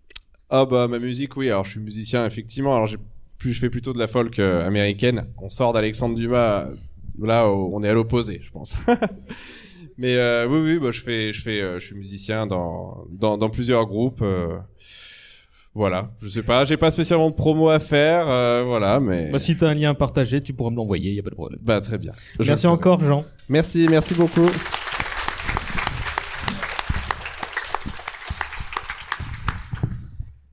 Bon, suite, euh, pas tout, tout de suite fin. Jean-Victor, on est bon, no timing, hein, oui, d'accord. Euh, on va passer sur des euh, frappes un peu plus chirurgicales. Euh, on va parler de l'exercice de l'adaptation lui-même. Et euh, je veux une question générale à, bah, à vous trois, c'est qu'est-ce qu'il y a de Dumas dans le film Ce qui est indéniable, ce, même si c'est un petit truc, n'hésitez pas, dites-moi. Sarah. Les noms des personnages? Et c'est moi la méchante, et c'est moi la méchante. Non, non, j'exagère, mais Bah, il y a... non, honnêtement, il n'y a pas grand, il a pas grand chose non plus. Hein. Ils reprennent, euh, ils reprennent l'affaire des ferrés parce que c'est ce que reprend tous les films, quoi qu'il arrive. Ils la reprennent avec des grandes libertés, ceci dit, euh, en changeant beaucoup de choses, parce que on voit un D'Artagnan qui part seul avec les ferrés, Athos le rejoint, alors que dans, les, dans le bouquin, ils partent à quatre, et ça amène un certain nombre euh, euh, d'aventures qui tiennent de la comédie, parce que, euh, comme disait Maëva, c'est très drôle, Dumas, c'est de la tragicomédie, il y a des moments qui sont très tragiques, il y a des moments qui sont très drôles, et ça peut virer d'un chapitre à l'autre. Et euh, ça, il faut le dire, c'est dans euh, très peu d'adaptations. Donc en fait, ce qu'il y a de Dumas, c'est un petit peu les passages obligatoires. À savoir, D'Artagnan arrive à Paris, il se dispute avec trois mousquetaires, ils ont un duel à trois et finalement ils se fight avec les gardes du cardinal, ils rencontrent une Constance, mariée ou non mariée, et ensuite ils vont chercher les ferrés. Et euh, c'est-à-dire des, des grandes euh, des grandes lignes, ce euh, qu'ils n'ont aucun moyen d'éviter en fait sans faire hurler les foules. Et après, il n'y a pas grand-chose de Dumas, hein, pour être honnête. Nico, Nico ou Rutil? Bah, euh, c'est c'est chiant parce qu'effectivement ils ont repris des, des bouts du, du livre, mais c'est pas c'est pas le plus intéressant. C'est même pas le plus intéressant pour Dumas. C'est même pas le plus intéressant pour ses propres personnages. C'est-à-dire que eux, euh, bah ils- ont des, relations interpersonnelles, ils ont du drame entre eux, ils ont des backstories qui sont intéressantes, des personnalités intéressantes. Et l'histoire, elle est pas si intéressante que ça. En plus, c'est de la vraie anecdote historique. C'est un vrai complot de Richelieu par rapport aux ferrés, etc et qui est résolu de façon complètement merdique parce que c'est genre ok ben on a subtilisé deux ferrés à Buckingham mais c'est pas grave parce que Buckingham les a remplacés enfin, genre on s'en fout enfin on s'en fout complètement c'est nul à chier comme comme histoire en fait. C'est genre ah, il y, y avait un problème mais finalement euh, ça va. Euh, mais ça va euh, très facilement aussi tu vois. Et à côté de ça non le, le, le cœur de l'histoire et on peut vraiment parler de cœur c'est les persos et les persos n'y sont pas. Et si les persos n'y sont pas Dumas n'y est pas. Ce Nico qu'il y a, ce qu'il y a dans Dumas, c'est le, le- ils ont repris de Dumas le concept de rebondissement. Euh, mais le rebondissement, il a aucune valeur en soi, il n'a aucun sens en soi si vous vous intéressez pas au personnage et à l'univers. Et là, malheureusement, le film ne parvient pas véritablement à intéresser totalement au personnage et à l'univers, si bien que les rebondissements euh, tombent presque à plat. J'ai, presque le sentiment d'être confronté à un film à sketch, alors que le livre de Dumas ne l'est pas tant que ça. Et d'ailleurs, l'affaire des Ferrets, elle occupe une petite place dans, dans l'histoire euh, dans l'histoire des trois mousquetaires c'est un passage obligé comme l'a dit Sarah de même que tout ce qui se passe avant la rencontre avec les mousquetaires très vite etc mais je reviens à ce que je disais préalablement c'est on sent que ils sont qu'ils osent pas euh, aller au-delà de tout ça. Ils sont ils se sentent obligés de passer par euh, ces points et du coup ça crée une atmosphère presque pesante dans le film qui est aux antipodes de ce que c'est que Dumas en réalité. Dumas, effectivement, ça va à 400 à l'heure et le film, je le trouvais même assez lent. Alors ça, ça galope, ça tue, ça torture, ça fusille des unijambistes, mais c'est... euh, ça, ça, ça organise un attentat en mode 13 novembre au sein de, la cathédrale. Je sais pas si on aura le temps de parler du côté oui, historique oui, ou pas, mais j'aimerais bien en parler. C'est la question d'après. Euh, mais euh, mais mais mine de rien, je- alors je me suis pas emmerdé hein, encore une fois, mais il y a, y a un côté pesant qui euh, c'est comme euh, comparer voilà ce, ce film c'est une espèce d'armure de chevalerie alors que Dumas c'est quelque chose de beaucoup plus léger.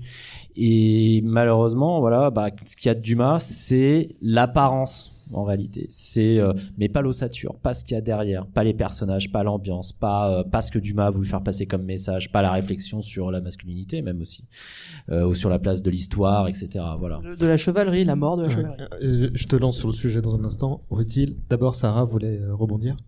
C'était juste pour dire que, en fait, chez Dumas, en tout cas dans les Trois Mousquetaires, parce qu'il y a des Dumas, il y a des romans de Dumas qui sont beaucoup plus construits au niveau de l'intrigue.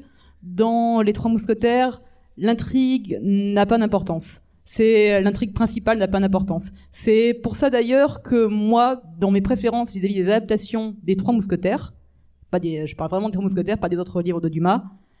Ça ne me dérange pas, en fait, qu'il y ait de grandes libertés avec l'intrigue, parce que c'est une intrigue prétexte. Elle est prétexte, en fait, à faire plein de digressions. C'est quasiment un roman avec uniquement des digressions, en fait, les Trois Mousquetaires, tout le plaisir vient de ces digressions qui amènent énormément, en fait, de petites histoires parallèles, d'épaisseur euh, aux personnages. On en reparlera sûrement plus tard, mais pour moi, Les Trois Mousquetaires, ça doit être adapté en série télévisée et pas en film. Un film ne peut pas adapter Les Trois Mousquetaires. Il y a, y a une histoire, euh, et ça, pour le coup, c'est là où je vais parler de cette scène en particulier, la scène que je déteste le plus. Asseyez-vous bien, parce que j'ai vraiment besoin de vous expliquer à quel point. temps? Ce chronomètre. Hein? Tu fais ça en combien de temps? J'en sais rien, j'en sais rien. Allez, t'as 5 minutes. Allez. Euh, dans le livre, le D'Artagnan est le personnage point de vue. Le personnage qui a la backstory et l'histoire, c'est Athos.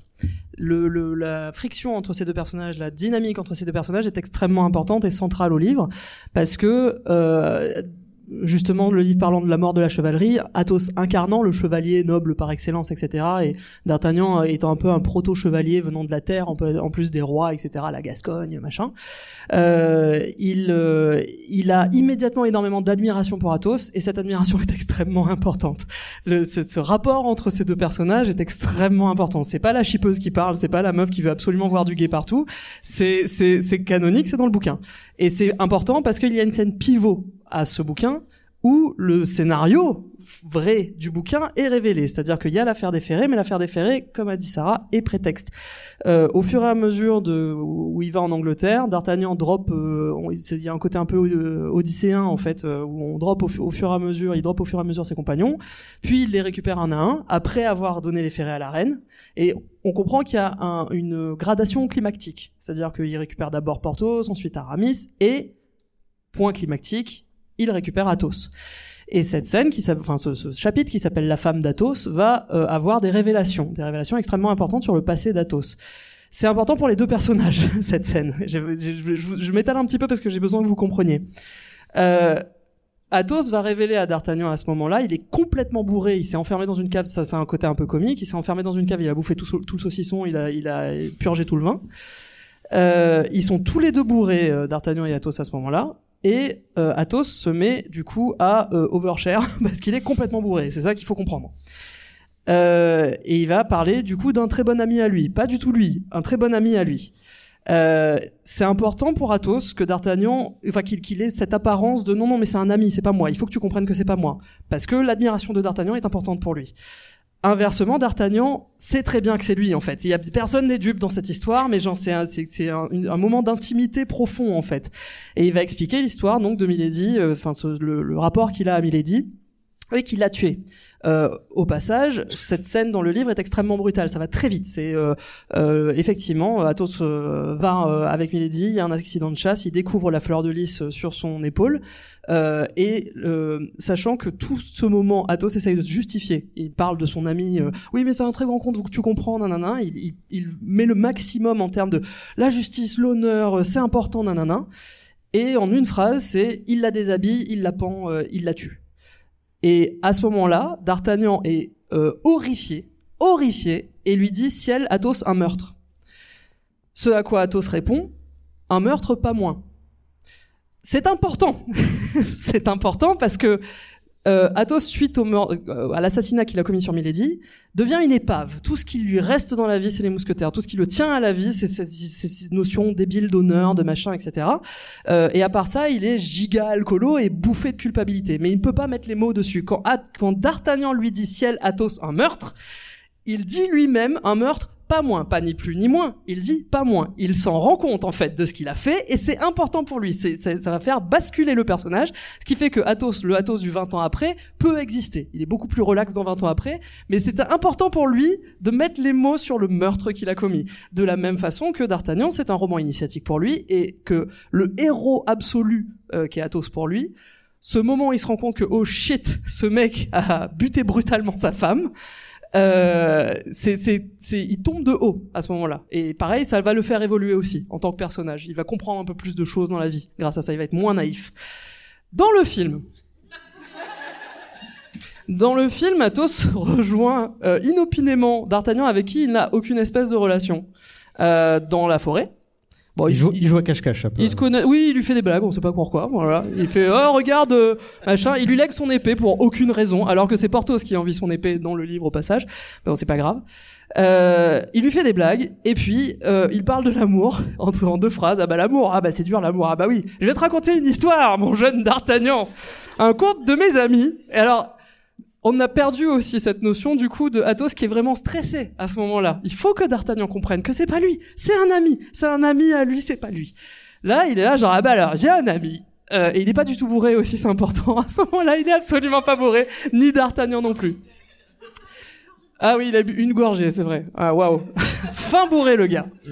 Et donc, Bah, je l'ai raconté à la moitié de Paris. Hein, donc. non mais et il, il lui raconte une histoire 20 fois plus chiante que dans le livre, très compliqué. Il a rencontré une meuf, ils sont restés ensemble un an, et puis euh, il voulait pas aller voir des gens. Mais il y avait le mariage de son frère, et après il y a son frère qui l'a reconnu. Il a dit ah oui je connais une meuf à Paris, et en fait non elle fait non non c'est pas moi la meuf à Paris. Mais le soir venu elle fait si c'est moi la meuf à Paris. Et ils ont rendu, ce qui est un exploit quand même, ils ont rendu l'histoire, ils ont rendu Athos, qui est un personnage qui est très sombre et pas cool et, et, euh, très critiquable, pire que dans le bouquin, ce qui est une gageure. Vraiment, bravo les gars. C'est incroyable parce que vraiment ce qu'ils ont fait, c'est euh, Milady, ils ont ils ont rajouté de l'empathie à l'histoire de Milady, c'est-à-dire que quand Athos la pend, on peut comprendre, il y a, le choc de la, révélation de la fleur de lys, l'accident de chasse, etc. Et il y a un côté tellement brutal en fait au fait qu'il la pende que euh, on peut comprendre le côté coup de sang. Ça, ça ne se justifie pas, mais psychologiquement ça peut éventuellement se comprendre. Là, c'est Milady, à 15 ans, a été euh, mariée à un gars qui l'a violée, qui l'a batté. Elle a fini par le tuer, puis finalement, elle a vécu une vie de criminelle. Athos l'a chopé. Elle lui avoue, elle lui avoue que c'était bien elle, la femme à Paris, machin, l'histoire super chiante. Et là, il fait, ah bah, du coup, je l'ai livré au juge. et, et le juge, bah, il l'a marqué et il l'a pendu. Ce qui est génial parce que pourquoi marquer une meuf qu'on va pendre? Comme dit, euh, comme dit quelqu'un du Discord, c'est se faire tatouer sur les fesses, tu pues, et après euh, on te tue. Euh, donc ça ne servait effectivement totalement à rien. Et, et, et voilà, et moi pour moi, c'est ce mec est un psychopathe, est un pire sociopathe en fait que, que dans le bouquin, où à la limite encore une fois le coup le coup de sang euh, qu'il regrette toute sa vie ensuite est compréhensible. Là, le gars, il a fait, Mhm, mhm, d'accord, j'ai compris. La seule voie logique, c'est que je te livre au juge et que tu te fasses pendre. Désolé de t'être fait violer à 15 ans. Désolé. Mais écoute, euh, moi je suis un grand seigneur, euh, je dois rendre la justice. Voilà. Merci Maëva. Merci. merci. Attends, juste. Non, non, si, si, si, si. Non, non, très important, très rapide. Mais Si, ouais. vous vous souvenez de la réaction de D'Artagnan que je vous ai dit? Là, à la fin de la scène, vous savez quelle est la réaction de D'Artagnan? Je, les gens voient pas au podcast, mais je suis juste en train de pincer les lèvres et tirer un peu des yeux parce que c'est littéralement ce qu'il fait et la scène se termine parce que d'un autre côté, ce gars avec qui t'as aucun rapport vient de te balancer une histoire chelou. Qu'est-ce que tu veux réagir à ça? À part genre ah, ah, ah, bah ouais ah bah dis donc eh bah pas cool Mais il me faisait des blagues. Il a voulu me faire peur la nuit. Bon, je l'ai écouté quoi. C'est, c'est, il, s- il- il se fait tard, hein. Euh, On va devoir avancer un petit peu. Euh, je sais plus, j'en suis moi avec tout ça, moi. je- Oui, le point historique, Nico. Euh, quand le, le, ce film-là, ce film-là, par rapport à l'histoire, est-ce qu'il y a, non mais, est-ce qu'il y a euh, des, alors, euh, on parle tout de suite après justement de la liberté qu'on peut prendre dans le cadre d'une adaptation. Donc, mais par rapport au, à- notamment au contexte euh, euh, des guerres de religion qui continuent à ce moment-là, ce genre de choses, le complot des euh, protestants, etc. Qui, qui est vrai, qu'est-ce qui est, voilà. Bah, l'histoire, euh, l'histoire avec un grand H est très bordélique à l'époque puisque la, la France euh, est toujours en fait dans une période de guerre de religion. Euh, la, la paix, euh, plutôt une espèce de paix très relative, règne euh, entre les catholiques et les protestants qui sont minoritaires, qui ont jamais réussi hein, à conquérir, euh, à conquérir l'ensemble du territoire français. Euh, elle règne depuis euh, depuis d'Henri IV et l'édit de Nantes, qui a conféré d'ailleurs des places fortes aux protestants pour qu'ils aient les moyens d'assurer leur propre défense, notamment la place forte de La Rochelle, euh, qui est la dernière place forte dans les dans les années 1620 à être encore sous euh, la, la la coupe des protestants. Euh, Donc il y a, y a un contexte de, de, de guerre larvée euh, avec des haines qui persistent hein, entre catholiques et protestants qu'on voit euh, d'ailleurs plus ou moins dans le film, euh, effectivement, sachant euh, du reste que ces, ces conflits religieux masquaient également des divergences politiques. L'Angleterre intervient pour aider La Rochelle, moins pour aider des protestants qui euh, sont des alliés de, de cœur, j'ai presque j'ai envie de dire, mais que pour empêcher la France de développer sa puissance maritime en réalité. Euh, Il y a des ambitions géopolitiques qui font que Également, la France catholique va, dans quelques années, euh, guerroyer contre l'Espagne qui est elle-même catholique. Donc, les histoires religieuses, ça n'empêchait pas des alliances parfois contre nature à l'international et à l'intérieur euh, des gens de pactiser avec tout le monde, parfois pour le plaisir de trahir. C'est aussi une ambiance dans les années 1620 où euh, Richelieu commence à peine à percer. hein. Euh, Louis XIII euh, est encore s'est réconcilié avec sa mère Marie de Médicis et Richelieu c'est un passe encore pour une créature de Marie de Médicis. Richelieu, il a percé en politique grâce à des gens qui ont mal fini, en fait. Euh, parfois, il a même contribué à leur liquidation. Les, mais les années 1620 et comment dire euh, et 30 sont, sont des années qui sont aussi dominées par des conspirations internes. hein. On conspire pas mal contre le roi. Il y a des gens qui veulent porter le frère du roi. Et ça, c'est montré dans le film d'ailleurs. Peut-être et, même à cette époque, on veut déjà porter peut-être le, frère du roi euh, Gaston, hein, euh, Gaston d'Orléans, euh, au pouvoir pour avoir quelqu'un de beaucoup plus malléable. Simplement, et c'est un, problème qui est déjà posé par le, roman de, Dumas. Le roman de Dumas anticipait en fait la rivalité entre Louis XIII et Richelieu. Dans les années 1620, Richelieu n'est pas du tout un rival de Louis XIII.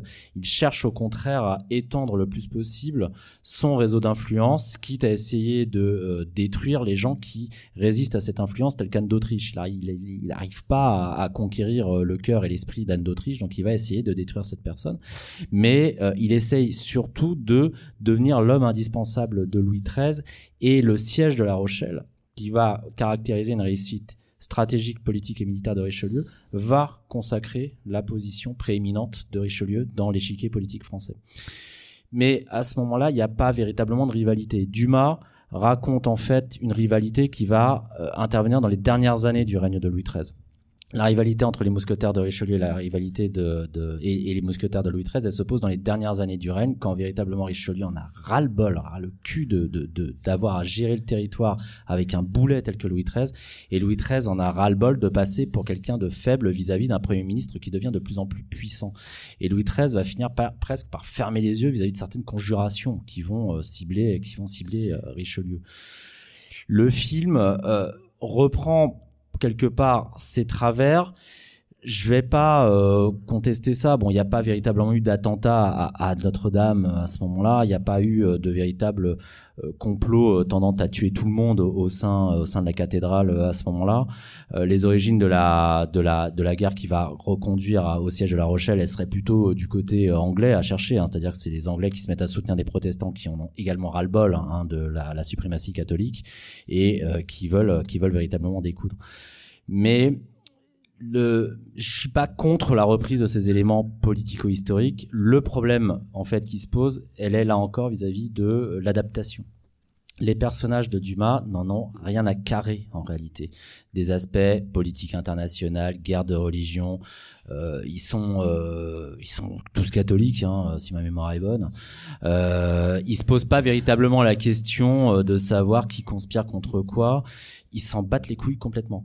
Ils sont là pour essayer de gagner le, de, conquérir des places. Porthos, il est là pour devenir, euh, pour percer dans la noblesse. Athos, il est là pour oublier, euh, oublier Milady. Aramis hésite encore entre mousquetaire et la carrière ecclésiastique. D'Artagnan, il est là au- aussi pour percer.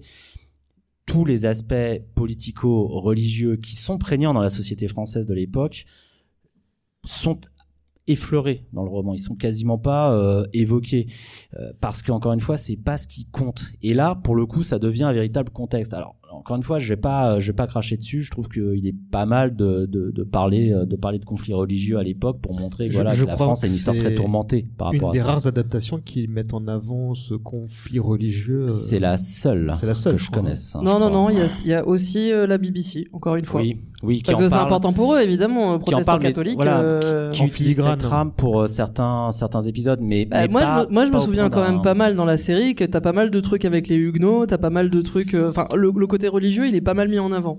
Mais euh, mais moi, justement, j'ai retrouvé tout le côté parce qu'il y a, il y a des il y a des vrais épisodes terrorisme huguenot dans la série, Mhm. et j'ai pas mal retrouvé ça là-dedans aussi, en me disant purée, vous êtes pas allé chercher loin. C'est tout est très typecasté, c'est-à-dire que D'Artagnan pour moi ils l'ont piqué à BBC. Tréville, c'est alors il est très bien, hein, Monsieur Barbet. euh, je veux pas euh, critiquer Senpai, mais euh, Mais c'est Hugo Sper, hein. c'est Hugo Sper, c'est, c'est, il est typecasté pour être Hugo Sper de la série BBC. Ça Tout m'a est. marqué. Il a exactement la même tête. C'est- Le- le- le profil. Il a le même, il a le Les même tête, fringues, le le même profil. moustache, le même fringue, c'est incroyable. Et Louis Garrel, je pense qu'il a été typecasté pour faire Ryan Gage. Sauf que, effectivement, la relation entre le Richelieu de Capaldi et Ryan Gage euh, en tant que Louis XIII est un peu plus subtile. Il y a un côté un petit peu plus, euh, soit mon papa, s'il te plaît, euh, sachant que justement, il a perdu son papa, donc c'est logique.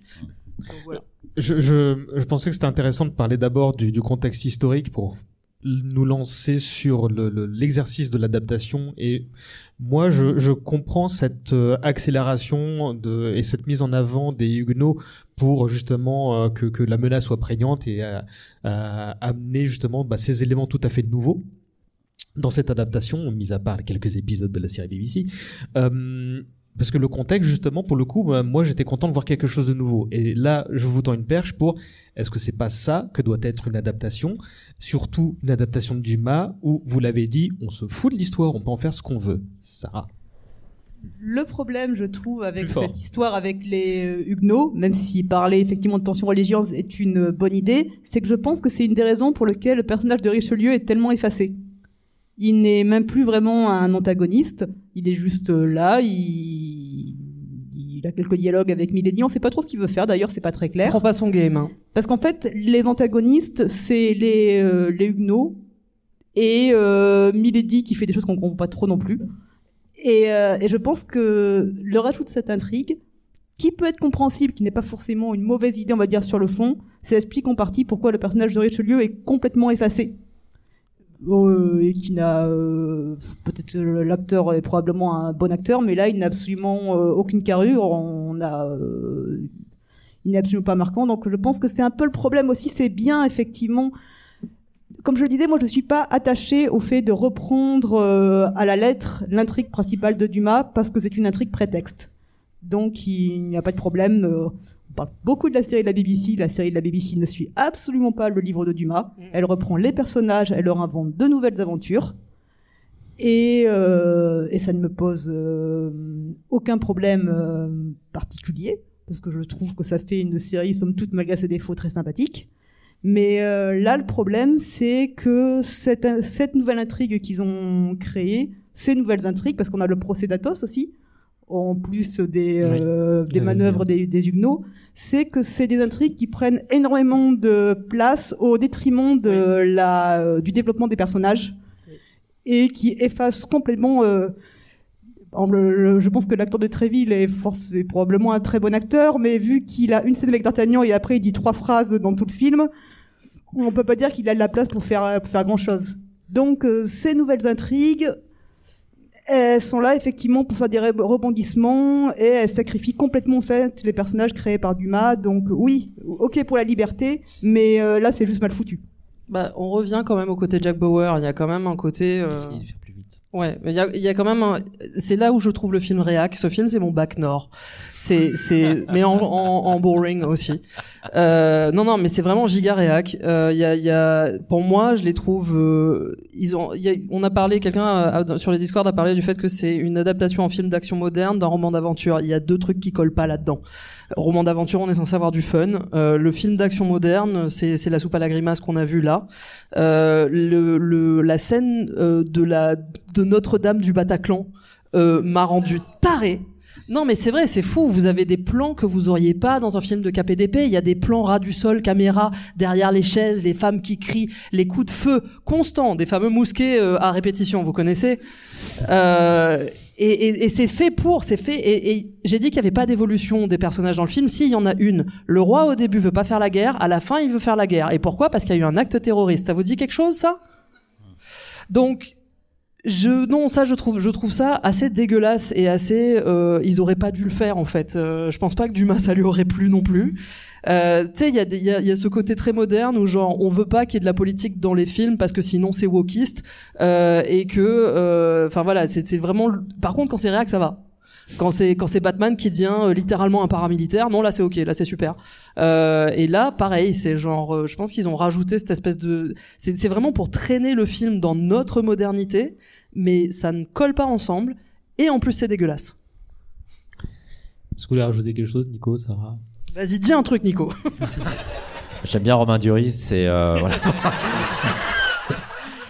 non, moi j'étais j'étais plutôt favorable à, à- à- au développement de ce, de ce plot, de ce plot euh, autour de autour des guerres de religion. Je trouvais que pour le coup ça ça ça pouvait permettre d'intéresser euh, les gens à cette période-là et de montrer encore une fois que la France a une histoire tourmentée en matière en matière religieuse. Hein. C'est-à-dire qu'on était quand même capable au sein du christianisme de se détruire la gueule, tout ça pour essayer de déterminer quel était le rapport avec Dieu et euh, la lecture des messes en latin. mais ça, ça reste un peu n'importe quoi c'est-à-dire Athos Huguenot ça ça colle pas il y a un problème Juliette disait en sortant du film que Athos c'est le genre de personnage qui chassait des Huguenots en fait sur cette terre a priori Euh, il y a littéralement un passage dans le bouquin où il est à La Rochelle et il dit mais ils sont cons pourquoi ils se convertissent pas? Clairement le catholicisme c'est la religion supérieure donc ça c'est le personnage de Athos déjà le fait qu'il soit Huguenot ça lui rajoute du plot alors qu'on revient à ce personnage qui se raccroche de toutes ses forces au mousquetaire parce que c'est tout ce qui lui reste. Euh, il y, a, il y a un problème par rapport à Oui, ça. donc ça, ça, ça dessert aussi le personnage d'Athos. Et par ailleurs mais il y a plein d'incohérences. Moi le fait que Gaston d'Orléans commence à dire ah les protestants c'est hérétique euh, bah je suis désolé ton, ton père il était protestant mon gars. Tu, tu t'as, t'as la mémoire courte en fait. T'as ça aussi, et puis le fait, le dernier truc qui m'avait, saoulé, c'est Athos qui lègue son chapelet à Aramis. Vous savez ce qu'on fait avec un chapelet? On fait des dizaines de chapelets qui sont des Ave Maria. Voilà. Ce qui n'est pas très. Ce qui n'est pas trop, ce qui n'est pas protestant. en fait, si vous avez pas la rêve, c'est ça. Mais pourquoi pas ce, que, ce que je veux dire, c'est que euh, la question que je vous ai posée tout à l'heure, c'est euh, euh, Dumas disait qu'on pouvait violer l'histoire à condition de lui faire des beaux enfants. Pourquoi on violerait pas Dumas pour lui faire de beaux enfants aussi? Les enfants, ils sont moches. non, mais ils sont vraiment moches. Le truc, c'est que je veux bien qu'ils, je veux bien qu'ils fassent un truc plus historique. Mais si tu attires mon attention sur le côté historique, t'as intérêt à blinder le truc.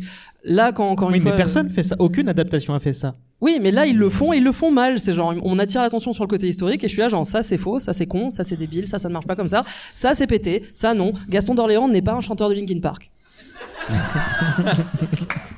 Moi, je précise que ça me dérange pas que ce soit historiquement débile si les personnages n'étaient pas desservis. Mais je trouve que ces choix d'intrigue desservent les personnages. Après, ce serait un petit peu con. La série de la BBC, je reviens encore là-dessus. Il y avait beaucoup d'intrigues qui étaient un petit peu connes. Mais, tant que ça ne Blanquette. desservait, donc ça ne desservait pas les personnages, c'était pardonnable. Là, c'est une intrigue en soi que moi, je ne trouve pas si mauvaise que ça. Mais qui a comme contre-coup, en fait, de réduire le rôle de personnages qui euh, sont déjà réduits à peau de chagrin. Encore une fois plié en 40 minutes dans la BBC. Mais j'étais quand même content de voir ça parce que cette, cette intrigue politique, parce que je me disais tiens, je vais enfin être surpris. Euh, C'est-à-dire qu'on a encore les ferrets. euh, tiens, je suis surpris, ils sont que deux cette fois dans l'affaire. Bon, bah, c'était une mauvaise surprise. Euh, mais euh, euh, tiens, une l'unijambiste, ouais, c'est vrai que j'ai eu le même problème que toi, mais Hyper important l'unijambiste, tu te rends pas compte. il Il a tout, tous les non. secrets le non, gars. mais il connaît, il connaît le secret de Jésus et de Marie-Madeleine. Enfin bref, mais c'est, mais au moins, en, fait, quelque part, au moins avec cette intrigue-là, on, on retombait sur quelque chose qui est, moi, j'ai pas de souci euh, politique là-dessus, mais en tout cas, qui- que je trouvais peut-être cliché, ce concept de du chef d'État qui va entrer en guerre à la suite d'une manipulation conduisant à un attentat terroriste. On l'a vu dans à peu près toutes les séries, même les séries de l'été de TF1. Et ça, euh, mais malgré tout, je me disais tiens, on sort des sentiers battus, on s'achemine vers quelque chose. Le problème, c'est que ça aboutit aussi à rendre l'histoire assez peu lisible et plutôt brouillonne. Je ne comprends pas pourquoi dans le film Richelieu en veut autant à Anne d'Autriche, pourquoi il est prêt même à supposer que ce soit lui à buter Buckingham, ce qui est in- invraisemblable et inconcevable Buckingham devant Anne d'Autriche. devant Anne d'Autriche de surcroît. Et euh, pourquoi finalement, euh, pour, pourquoi, pourquoi Richelieu en fait? Qu'est-ce qu'est-ce qu'il fout là? À quoi il sert? Euh, Visiblement, j'ai l'impression que ce serait lui le, le maître. C'est euh, c'est George voilà. Bush, c'est lui qui a fait le 11 septembre. Donc euh, il y a vraiment Oui. ces gens, ça vient de la, c'est la conspiration du Louvre, euh, je sais pas, et effectivement l'attentat c'est lui. euh, Enfin voilà, mais je crois que c'est que ça, et c'est aussi con que ça en fait. Non, mais je pense que je pense que t'as raison. Ça va pas plus loin. Le mais Là encore, je me disais, au moins, on essaie de sortir des sentiers battus. Alors, malheureusement, on le fait pas assez. Et là encore, le problème majeur, c'est la caractérisation des personnages. Quelque part, on s'en fout un peu de ce qui leur arrive. On, on se dirige vers la fin de cette émission. Je vais me tourner vers le public et vous demander de réfléchir. S'il y a des questions, aucune obligation, mais si vous avez des questions à poser euh, à mes comparses, n'hésitez pas. Je vais vous demander à chacun d'entre vous qu'est-ce que vous attendez de la suite, puisqu'il y aura une partie 2 prévue pour novembre, décembre, je sais plus, ou qu'est-ce que vous auriez envie de voir? C'est sûr, le pro... enfin, en fait, quand la première, quand j'ai vu le film pour la première fois, je me suis dit, oh non, j'espère qu'ils vont pas commencer La Rochelle, parce que déjà c'était chiant, et je me suis dit, ça va être giga chiant, le film de guerre à la con là. Et en fait, donc ça s'est arrêté juste avant, et je pense qu'il y aura une grosse partie La Rochelle dans le deuxième film. Je suis, j'en suis quasiment certaine. Nico, je Et je vais, euh, je vais, je vais, je vais, mode je vais soldat Ryan. périr d'ennui. Je vais, déjà c'était chiant. Là, je pense qu'ils vont vraiment la jouer film de guerre à la con. Parce que là, il y a le, il y a le film d'action, donc maintenant il faut le film de guerre, et ouais, il va y avoir une grosse partie La Rochelle, je pense. Et, Mais- et je veux pas y aller. Mais est-ce que ça a déjà été fait, La Rochelle euh, dans, Alors, dans la BBC, euh, oui, un petit peu Oui. Non, pas, Début de pas- saison 3. Non, la, la BBC est absolument pas fidèle en réalité. C'est-à-dire que ça, je crois, je crois que dans la BBC, ils parlent même pas des ferrets. Euh, Attends, le Richelieu, il meurt vite, hein. Ouais, oui. Au passage. Richelieu, Ouais, il va faire Doctor Who. Et c'est bien dommage. Mais euh, non, non, il parle pas de La Rochelle à ce moment-là. Début Mais de il saison parle de la 3, guerre avec l'Espagne à un moment. C'est-à-dire qu'on voit la guerre froide, puis la guerre tout court avec l'Espagne dans la saison 2, si je dis pas de bêtises. Euh, mais euh, non, le siège de La Rochelle, on le voit dans, dans plusieurs euh, adaptations. On le voit notamment dans l'adaptation que j'aime bien des Britanniques, là encore, de, euh, américano-britannique, de 73, euh, avec euh, Michael York dans le rôle de D'Artagnan. Euh, Richard Chamberlain Aramis, euh, Oliver Reed Faye euh, Dunaway, euh. Faye Dunaway en Milady qui est absolument époustouflante je trouve et euh, Charlton Heston en Richelieu enfin c'est euh, un contre-emploi complet mais il le fait très bien pour moi Et, euh, et Saruman en Rochefort. Et Saruman en Rochefort ouais ouais Doku Doku joue Rochefort et un Rochefort euh, passablement ridicule d'ailleurs mais on voit le siège de La Rochelle et on le voit bien là là on le, le- les, les- cette parce que c'est une duologie c'est une série de deux films plutôt fidèle à la lettre et à l'esprit de Dumas. Euh, pour le coup, euh, là encore, ce qui est assez étonnant, c'est que en France, on est visiblement pas fichu de parvenir à adapter correctement Dumas, mais en revanche, les Anglo-Saxons, ils y arrivent bien. Pardon. 1948, La fille de D'Artagnan. voilà, oui, c'est vrai. Mais la version de 1948 avec Jane Kelly, je la trouve très bien. La version de 73 très bien et, euh, et Musketeers évidemment. Et qu'est-ce que tu aimerais voir euh, dans la suite? Est-ce que tu as des attentes? J'aimerais, euh, j'aimerais bien que le. Alors j'ai des, j'ai des, j'ai des inquiétudes, j'ai des craintes. Oui, je crains qu'on revive le soldat Ryan à La Rochelle, etc. Caméra à l'épaule, dégueulasse, la caméra salie à la Ridley Scott. Enfin bref. Euh, mais bon, je, voudrais voir euh, comment. Enfin, j'aimerais quand même que le personnage de Milady soit plus correctement mis en avant, qu'il soit mieux géré Bah, Il y a de intérêt, telle le ouais, film ouais, repose là-dessus. Je sais pas comment ils peuvent rattraper un tel naufrage. hein. Je Y a on verra rien, bien. y a non, rien, mais euh. c'est c'est l'espoir que j'ai. J'espère qu'elle fera du ma vie, dans le deuxième film. été déçus. Parce que là, j'attendais le kung-fu, il est pas venu parce que dans les, du coup, pour ceux qui savent pas dans les interviews, Eva Green disait euh, non mais c'est c'est une mélodie, elle est vachement mieux que dans les livres parce que vous comprenez, euh, elle est partie en Asie, elle a appris des techniques de combat. Oui oui oui oui oui oui oui oui oui oui oui. Et, et comme je le dis souvent, Milady est un personnage qui est censé être très intelligent. Elle arrive à faire euh, assassiner quelqu'un d'extrêmement important avec rien dans les mains, rien dans les poches, juste du Euh, le fait que le fait qu'on lui donne du kung-fu en plus, c'est comme de donner une mitraillette à un raptor. Ça ne sert à rien. Sachant que Milady, c'est quand même la seule à faire l'histoire hein, dans ses romans. C'est-à-dire qu'elle parviendra à faire mourir un personnage historique, ce que personne d'autre n'arrive à faire dans le roman. hein. Mais j'aimerais bien, voilà, même même son, son pseudo procès final, j'aimerais quelque part que ce soit réussi en fait. C'est-à-dire la l'espèce de parodie de procès de Jésus euh, qui, qui finit par. euh, Mais ça, va être super chaud cette scène. Le, le- le procès de Milady en 2023 avec ces acteurs-là. Hum. Qu'est-ce qu'on va se faire chier Ben, Non, non, mais elle aura sans- de quoi répondre, sans- hein, mais, j'aime je- bien Romain Duris, moi, j'ai pas de problème avec ça. Arrête, tu, veux pas, tu veux pas la buter, s'il te plaît Euh, Vas-y, euh, bute-la, j'en ai marre Non, non, mais euh. ce que je, ce que je- Arrête quoi Arrête. Alors mon ami, mon ami, il a vécu des choses terribles avec elle. hein, Il faut. Franchement. Arrête quoi. Sarah, T'as t'as compris Dartos est-ce que tu as des attentes ou des envies pour la suite, Sarah? Alors euh, moi j'attends rien du tout en fait. euh, je je m'en fous de la suite, mais j'ai une théorie. mais j'ai une César théorie. frappe son crâne contre le micro. Il J'ai y en quand a même- pas un qui est positif un peu. Non mais malgré tout j'ai une théorie sur la suite. Moi je pense que vu que Richelieu est tellement en, re- en retrait que je pense que le grand responsable de tout ça c'est Gaston d'Orléans.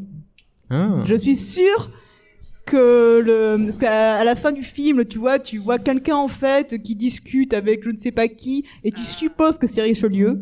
Et pour moi, ce n'est pas Richelieu parce que c'est trop évident qu'ils en ont rien à foutre de Richelieu. Et euh, qu'on voit un Gaston d'Orléans très hostile envers son frère pendant tout le film, qui est tout ton, euh, qui en plus il est montré comme un salaud, hein, il est fanatique, il veut l'inciter à la guerre. Donc pour moi, on va découvrir. Alors Gaston d'Orléans n'est pas dans les Trois Mousquetaires de, de Dumas, moi on s'en fout parce que ils s'en foutent.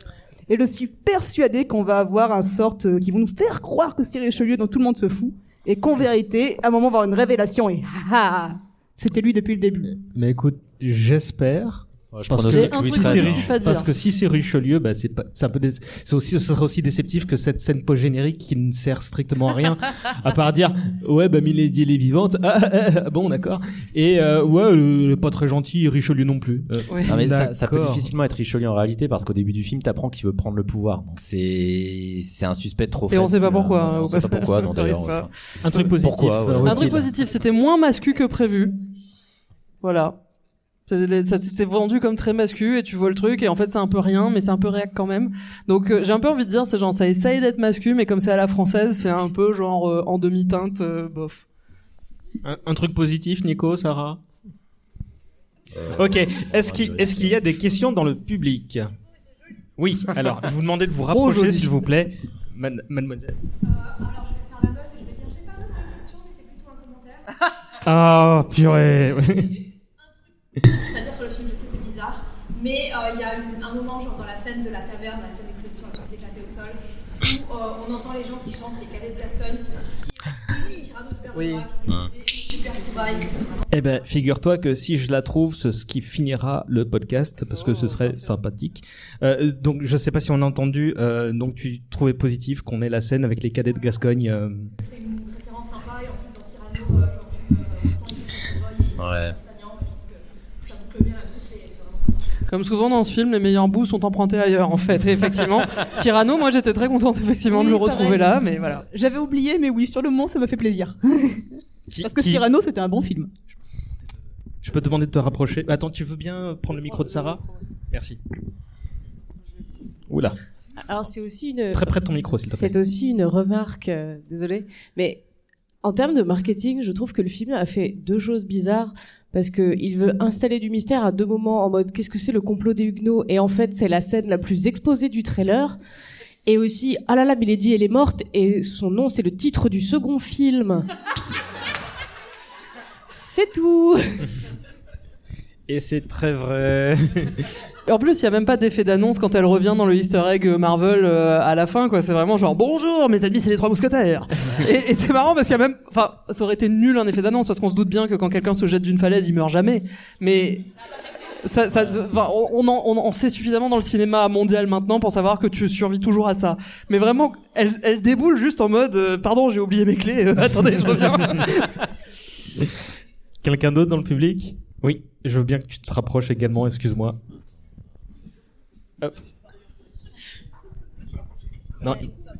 C'est le cardinal, Sarah, c'est le cardinal. Ouais. Donne le micro. Euh, très, très près du micro.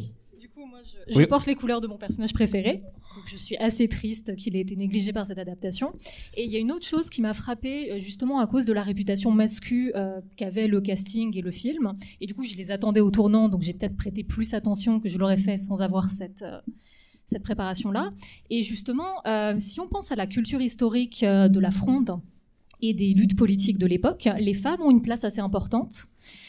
C'est une voilà c'est ça et justement la meilleure amie de d'Anne d'Autriche enfin je sais plus si meilleure amie mais De il y a la duchesse Madame de de Chevreuse, ouais. et Chevreuse c'est un personnage extrêmement intéressant c'est le pendant féminin d'Aramis. Ils ont même une petite inversion des, des genres où euh, ils se travestissent. Enfin lui ne se travestisse pas mais bon il est il est vraiment très efféminé. Et oui il y a ce personnage très intéressant qui pour le coup elle est vraiment plus du côté de l'aventurière de la virago alors que c'est une femme de la noblesse qu'elle a ce statut social Et euh, c'est marrant parce que là, j'étais en train de commencer à me dire, euh, quand euh, Constance a été emportée en carrosse à la fin, je me suis dit, mince, ils vont finir par manquer de place dans le frigo avec le nombre de cadavres de femmes qu'ils y ont foutu. Parce qu'elle meurt. La, la messagère, euh, la messagère qui est, qui est au début, c'est un joli cadavre. D'ailleurs, son, elle n'est pas défigurée. Enfin, le reste de son corps et tout. Non, mais par contre, le, le regard, ça Il c'est y a un peu assez, de assez dans le cadavre, j'ai l'impression.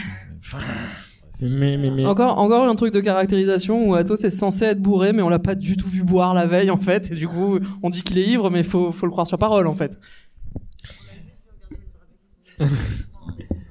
Mais Madame de Chevreuse, c'est une grande conjurée. Hein. C'est-à-dire qu'il y a beaucoup de mecs qui ont payé pour elle aussi. C'est-à-dire que je crois qu'il y avait un mec euh, qui, auquel, il fait, auquel il fait référence au début des Trois Mousquetaires qui s'appelait Chalet, qui faisait partie d'une conjuration euh, organisée euh, avec Madame de Chevreuse.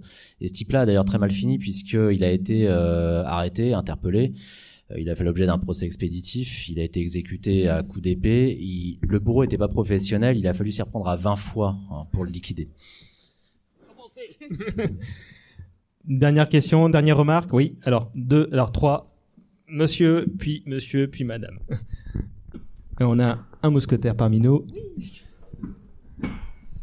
Un peu Aramis quand même. Je suis euh, masqué, euh, je considère que je peux être dans n'importe quel camp, donc c'est peut-être Aramis, oui. Euh, du coup, je voulais juste poser une question par rapport à un côté un peu historique, parce que je connais pas trop cette période, mais j'étais extrêmement choqué, je m'y attendais pas. Euh, L'emploi du mot extrémiste. Oui, Genre, oui, oui, oui, oui, J'ai- fait exactement la même réflexion. pensé aussi, ouais. Mais c'est euh, genre. euh, Extrémiste protestant. On est d'accord que ça n'a aucun sens à l'époque de parler d'extrémisme protestant, enfin, juste, euh, je voulais le souligner. T'as as vraiment, t'as totalement raison, et c'est vrai que moi, ça, j'ai fait la remarque aussi pendant pendant le film, et en me disant, mais ça, c'est encore un, un agenda de faire une espèce de guerre de, de religion pour avoir encore une fois un, un message réac. C'est vraiment des signaux qu'on nous envoie en mode, vous, vous le tracez les parallèles là, vous le voyez là? Sa- Que c'est un mot très 21e siècle ou 20e siècle, mais c'est pas c'est pas un mot de l'époque. Ils auraient à la limite pu dire fanatique ou euh, je sais pas dévoyé n'importe quoi. Ah, t'es protestant c'est ou t'es catholique, euh, de toute façon, si Ouais. t'es protestant, t'es extrémiste, y a pas de. ouais. Qu'est-ce que c'est que les protestants à part les arabes de l'époque hein malheureusement, c'est ce qu'ils veulent dire. Euh, Si tu veux bien venir à nous, merci.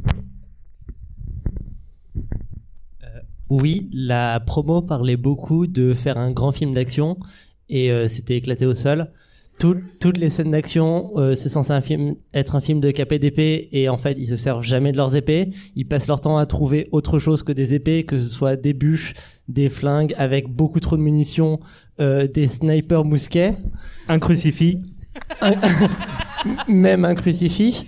Et euh, les scènes d'action sont soit filmées euh, caméra à l'épaule façon euh, reportage, euh, on va suivre le soldat, le soldat Ryan directement dans les tranchées, ou alors euh, on regarde de très très loin la scène, on voit la baston depuis une porte, et il y a des gens qui sont projetés et qui apparaissent d'un bout de la porte, qui sont envoyés de l'autre côté de la porte, et c'est tout. Mais ça, non, mais ça, c'est un défaut de mise en scène incroyable. Ça a été, ce- cette scène est trop longue. C'est, moi, ce que je, ce à quoi je m'attendais, qui aurait été un bon truc de scénario, c'est, euh, oh non, euh, Anne, Anne et Buckingham ont l'impression d'être, euh, d'être découverts. Ah, il y a de la baston dehors, des gens tombent, etc. Et qui se ramènent. On croit que c'est des amis, mais non, c'est les trois mousquetaires à la rescousse. Ça, c'est le truc pour aller, pour écourter la scène et en fait où on peut, on n'est pas obligé d'aller dans tout le truc. Ah, On prend un otage et là, elle lui donne un coup de couteau et là, nanana. C'était long et chiant. Vous avez besoin de plus de caractérisation. Il faut que ça aille plus vite que ça. Donc ça, c'était vraiment ça. Ça m'avait marqué comme scène en mode là, vous aviez une intention de mise en scène, vous êtes passé totalement à côté. Bravo. Puis des plans séquences, c'est censé couper le souffle en fait. C'est c'est censé euh, retenir ta respiration et là là-dedans, au contraire, on avait l'impression que c'était fait pour épater la galerie, pour reprendre un concept qui est usé jusqu'à la corde depuis euh, une vingtaine d'années. Pardon? Ouais, Ça- ça donnait la gerbe, c'est- vrai euh. qu'à un moment, j'avais peut-être besoin de doliprane, mais Et c'est surtout, tout est filmé pareil. Il y a Ouais. aussi pas d'intention de mise en scène. Hmm. Le, le plan séquence est toujours le même. Ouais, le et la caméra quoi. qui passe de gauche à droite, de gauche à droite. euh, Ouais, et voilà. c'était pas Et ça, clair. pour moi, c'est du cache-misère. C'est quelqu'un qui sait pas mettre en scène des combats. Allez, dernière question slash remarque. C'est un peu des deux en vrai. C'est euh, bon, euh, les costumes étaient.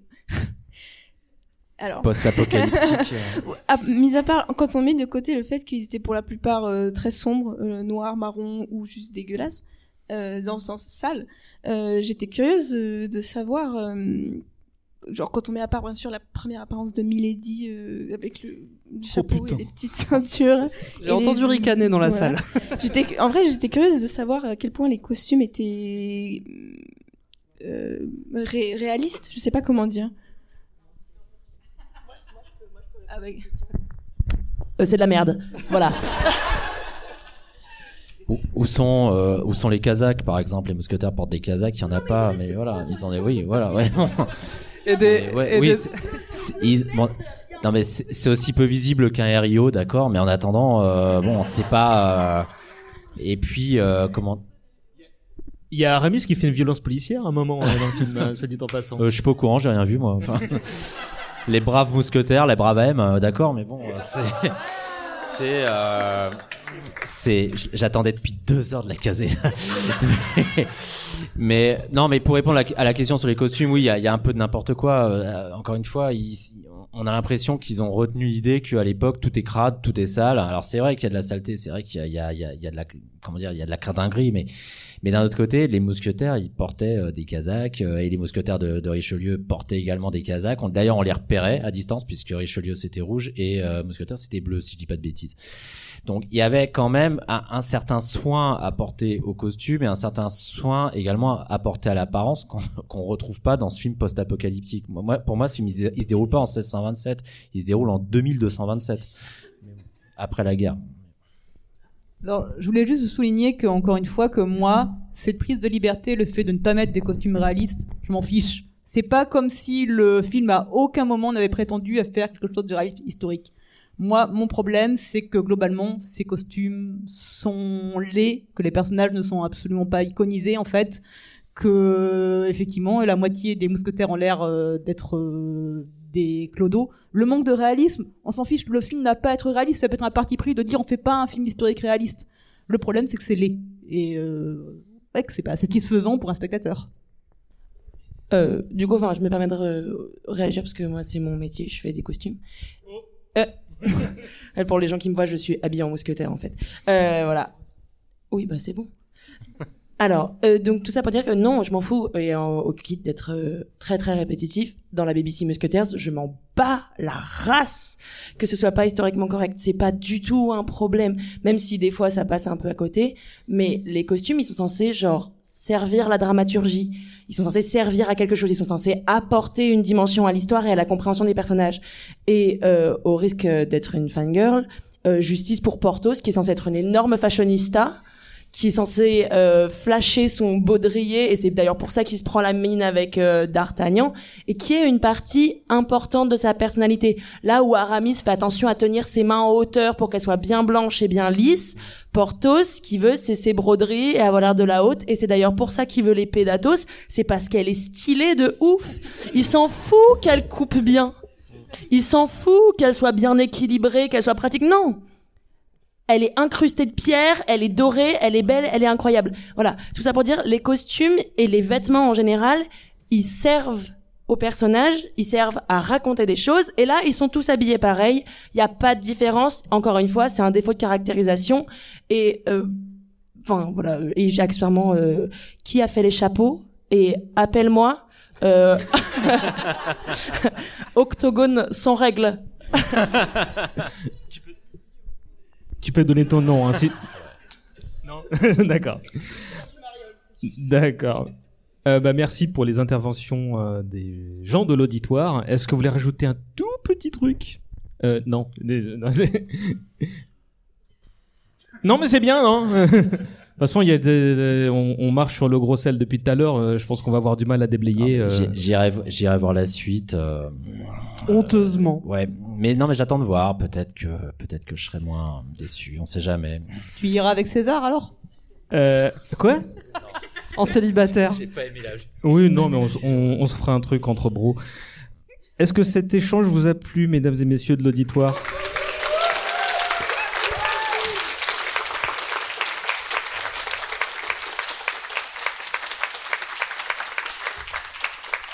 Je prends ça pour un oui.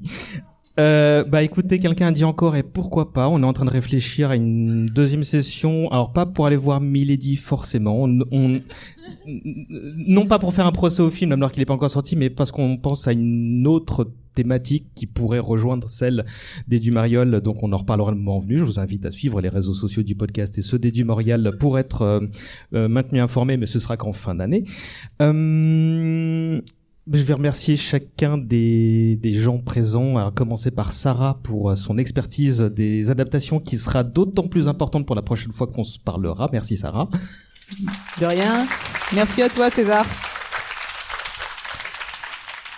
Merci Nicolas, avocat, euh, auteur de deux ouvrages sur la Seconde Guerre mondiale, un qui s'appelle La guerre germano-soviétique et un autre qui s'appelle La guerre du Pacifique. J'ai bon? C'est ça. Parce que là, il-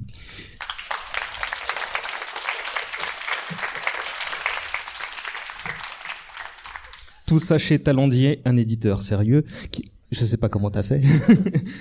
Euh, Le réseau, hein, comme Richelieu. Merci Rutil, euh, donc l'autrice de Colossal en ce moment en librairie, deux tomes disponibles sur cinq bientôt, entre Et- autres choses. Et vendredi, euh, Ben, j'allais y 22. venir. non, samedi. Oui, oui, t'inquiète pas, c'est bientôt fini. Et, et j'allais y venir, donc, euh, alors, ce podcast sera mis en ligne juste avant euh, le, le, le début de l'exposition euh, des Dumariol au studio Blow Eye, donc dans le 13e arrondissement. Rappelle-moi l'adresse qui est sur le côté. 22 rue Jean-Baptiste Berlier. Merci. Donc, euh, une euh, 17 exposants, c'est ça? 17 artistes qui s'exposeront. 18. 18, pardon, qui s'exposeront pendant un bon mois.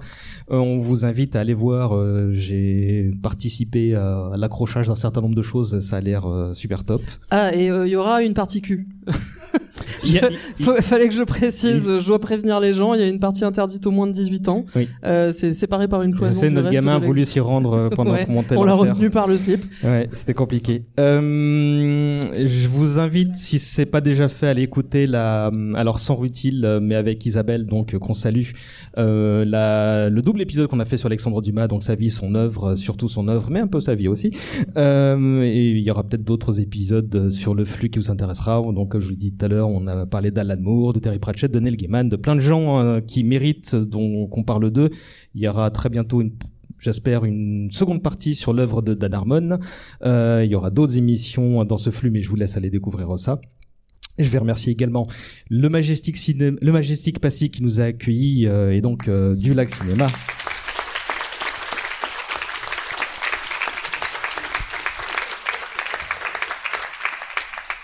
Merci tout particulièrement à Olivier et Michael. Euh, je vais remercier Jean et Juliette qui sont venus respectivement un peu plus tard. Donc, euh,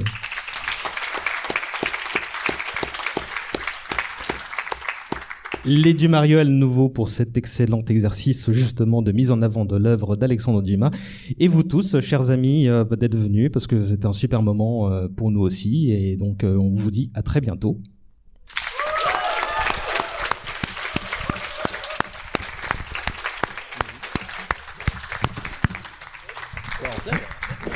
Salut.